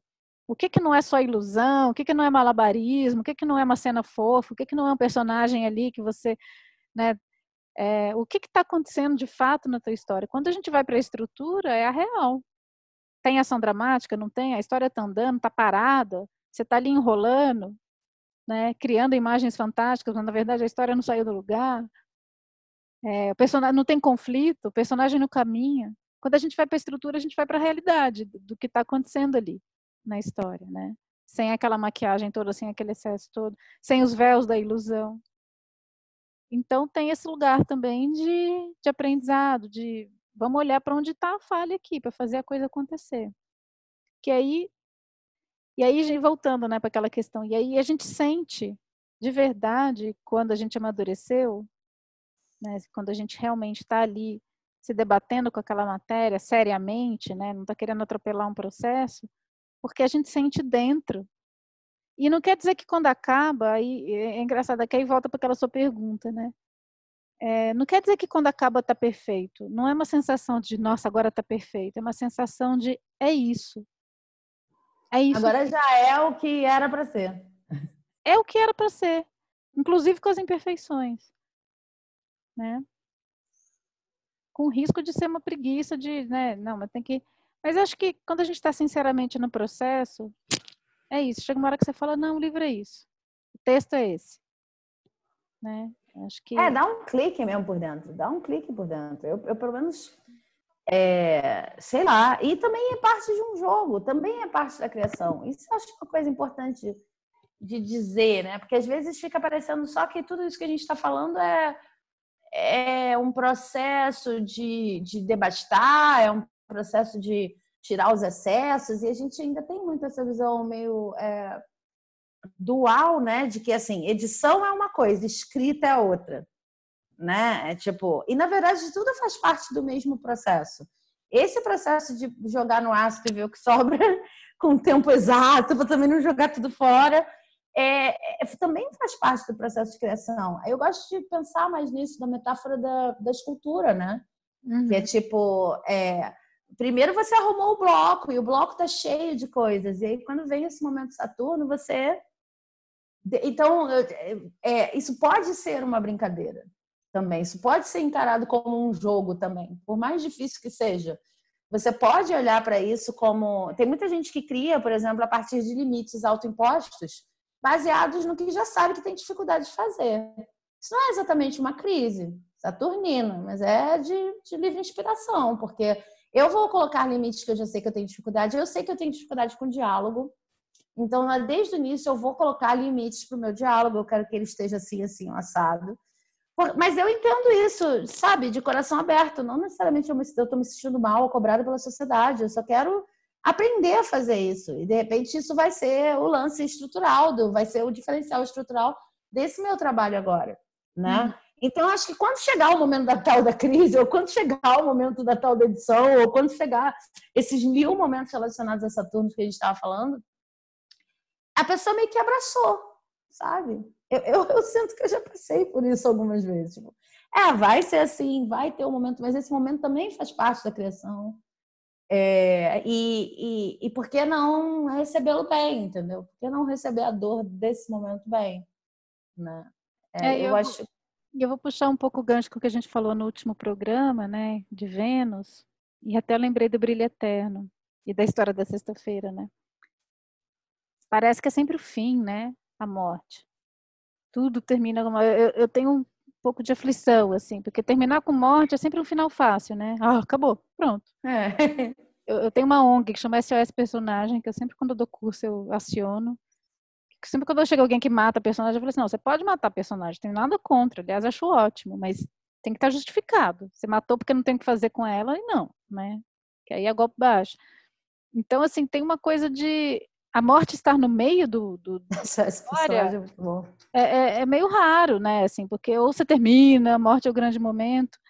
Então, assim, quando a gente naturaliza, assim, quando a morte faz parte do processo, a crise faz parte do processo, que as histórias que são incríveis também é porque elas promovem isso, né, essas travessias todas. O que que tem depois? Né? E, e construir dramaturgicamente o que, que tem depois, construir esse vazio que tem depois também, esse pequeno vazio, né? Porque a, a questão do abismo é isso, você não tira o pé daqui e passa para lá. Tem o né? Tem esse E aí, assim, esse, ah, é difícil de construir narrativamente. Cara, só de você. É, narrativamente, eu acho que é uma das coisas mais difíceis que tem. Porque é um silêncio, né? É um silêncio. E um silêncio em que muita coisa acontece. Então, promover esse, essa experiência do silêncio na narrativa, desse e, e assim, acontecer alguma coisa depois, é, essas narrativas que atravessam o abismo, né? É, eu acho isso interessante, assim, não é fácil de construir, pelo não. tabu que a gente tem com isso, né? Então tá aí uma coisa que eu gostaria de fazer, viu? Acho que o próximo vai ser. é. É. Mas é, é, legal, né? Na semana que vem a gente vai dar. Já está quase terminando o tempo, mas assim, semana que vem a gente vai dar exemplos e, E eu, às vezes, eu falo coisas aqui como se fosse uma grande descoberta, mas assim, uma grande descoberta para mim, né, gente? Não é uma grande descoberta para o mundo. Tem vários autores que.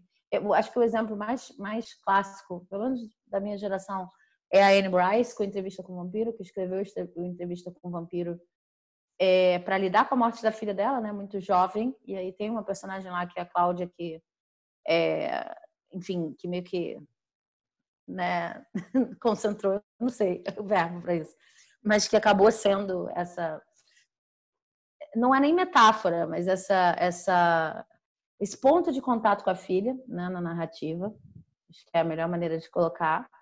E, e, tem, eu acho que tem muitas pessoas que, muitos autores e artistas, não precisa ser só romance e tal, que trabalham com, com as crises como, como início de um, de um processo criativo, né? Ou como chamamento, ou como, sei lá. Eu comecei a pensar aqui que tem um ciclo, né? Nesses dragões que a gente está falando, eu nunca tinha pensado isso, mas talvez você já tenha pensado. Tem um ciclo, assim, que muitas vezes, aí depois a gente vai falar de, não sei, faz dar spoiler? Não, né? Hum? Ah, pode? é, depois a gente vai falar do sol, né, aquela representação. E aí e isso se transmuta novamente num começo lá que vai levar a crise sol e nova pessoa, renascimento e etc. Né? É, e, e, esse ciclo é muito bacana de observar também, você trazendo essa coisa do ciclo para dentro da narrativa. Se você procurar as coisas que você tem em comum com outros autores, você vai ver que outros também passaram por grandes crises e lidam com as. E a crise está ali na narrativa, num ciclo muito único. E se você procurar as coisas que você tem em comum, por mais que, como a gente começou esse programa assim, ah, Cláudia tem uma abordagem de Saturno, eu tenho outra. Se procurar as coisas em comum, você vai acabar achando caminhos né, na, na narrativa, na, na, na prática de, de, escrita que são muito semelhantes. E, e aí fica bonito ver esse ciclo também, né? De, de uhum. todos os dragões, tudo que a gente está falando aqui, e como que o final nunca é Saturno. O final nunca é a morte, nunca é aquilo Não termina em Saturno. Cada é vez ponto. não termina, e não só não termina em Saturno, como você termina no próximo e não termina. Aliás, se você for ver. É um ciclo, né? Saturno é. nem é a morte, a morte é Vênus, né? É, sim. Pela, é, que é o abandono do, da imagem de si. Saturno é o hiato mesmo. Saturno é esse grande silêncio. É quem te recebe ali, né? Nesse ato e, e faz essa travessia. Eu quero terminar citando uma pessoa que para mim foi um grande mestre, acho que não sei para você, acho que também a gente se conheceu por causa dele, né? Que é o Silo, que é um pensador argentino, fundador do movimento humanista, e tem escritos incríveis. E tem um, uma frase dele que ele sempre fala assim: de fracasso em fracasso, o processo vai avançando, né? Não é, não é exatamente assim, mas é isso, de fracasso em fracasso. Ficou essa coisa do fracasso, né? E eu sempre achava que ele falava assim de fracasso em fracasso, porque assim, você tenta um pouquinho, aí você fracassa, aí quer dizer, você para, porque fracassou. Depois você começa mais um pouquinho, aí você fracassa e volta. Né? Como se o fracasso fosse o que para o seu processo. E aí, na minha última crise, que eu, que eu derreti inteira, eu entendi que é o contrário. Porque a gente só anda quando a gente fracassa. Porque o fracasso, né, esse processo de Saturno, essa crise, é o que te desilude. E a ilusão é o que te faz ficar parado. Porque, na verdade, você está detido no processo, você está ali perdido entre as ilusões, e quando você. Quando cai a máscara da ilusão, quando você se desilude, você olha para a sua realidade, você sabe o que você tem que fazer. Você fala, nossa, é aqui que a coisa não. Sabe Matrix? É total Matrix. Quando você olha, você ah. fala, é isso que está acontecendo. E aí você tem o que fazer, aí você tem onde andar. Aí você tem, você consegue enxergar o chão para você caminhar. Até que aparece uma outra ilusão e aí de novo você para, e aí você tem uma nova crise e aí um novo fracasso, né? E nesse novo fracasso você olha o chão de novo e você caminha. Então de fracasso em fracasso é porque é no fracasso que você anda. Não é o fracasso que te para, né? É a crise que te faz caminhar. Então, para mim, eu, eu, gosto muito dessa imagem de Saturno, porque para mim, de novo, é uma imagem de liberdade, né? É, para também trazer um pouco do, do, positivo desse processo, né? Porque está muito associado a coisas muito duras, muito ácidas. Então, assim, associar a liberdade a isso, a esse crescimento, e também por descobrir que não é o fora, né? Porque quando você fracassa, você perde tudo, menos quem você é, né? E aí tem uma coisa que eu, que eu achei muito bonita, assim, a questão da diferença da humildade e do orgulho, né? O orgulhoso perde tudo para não perder o orgulho, né? Essa imagem. E a humildade é quando você está disposto a abrir mão de tudo menos da tua dignidade. Então, acho que quem a gente é, essencialmente, permanece, né? E eu acho que é essa confiança que faz a gente atravessar esses abismos todos. E largar o que não é também, que é uma grande libertação, né? Então, eu queria terminar com essa imagem que eu acho que dá uma, uma equilibrada aí também.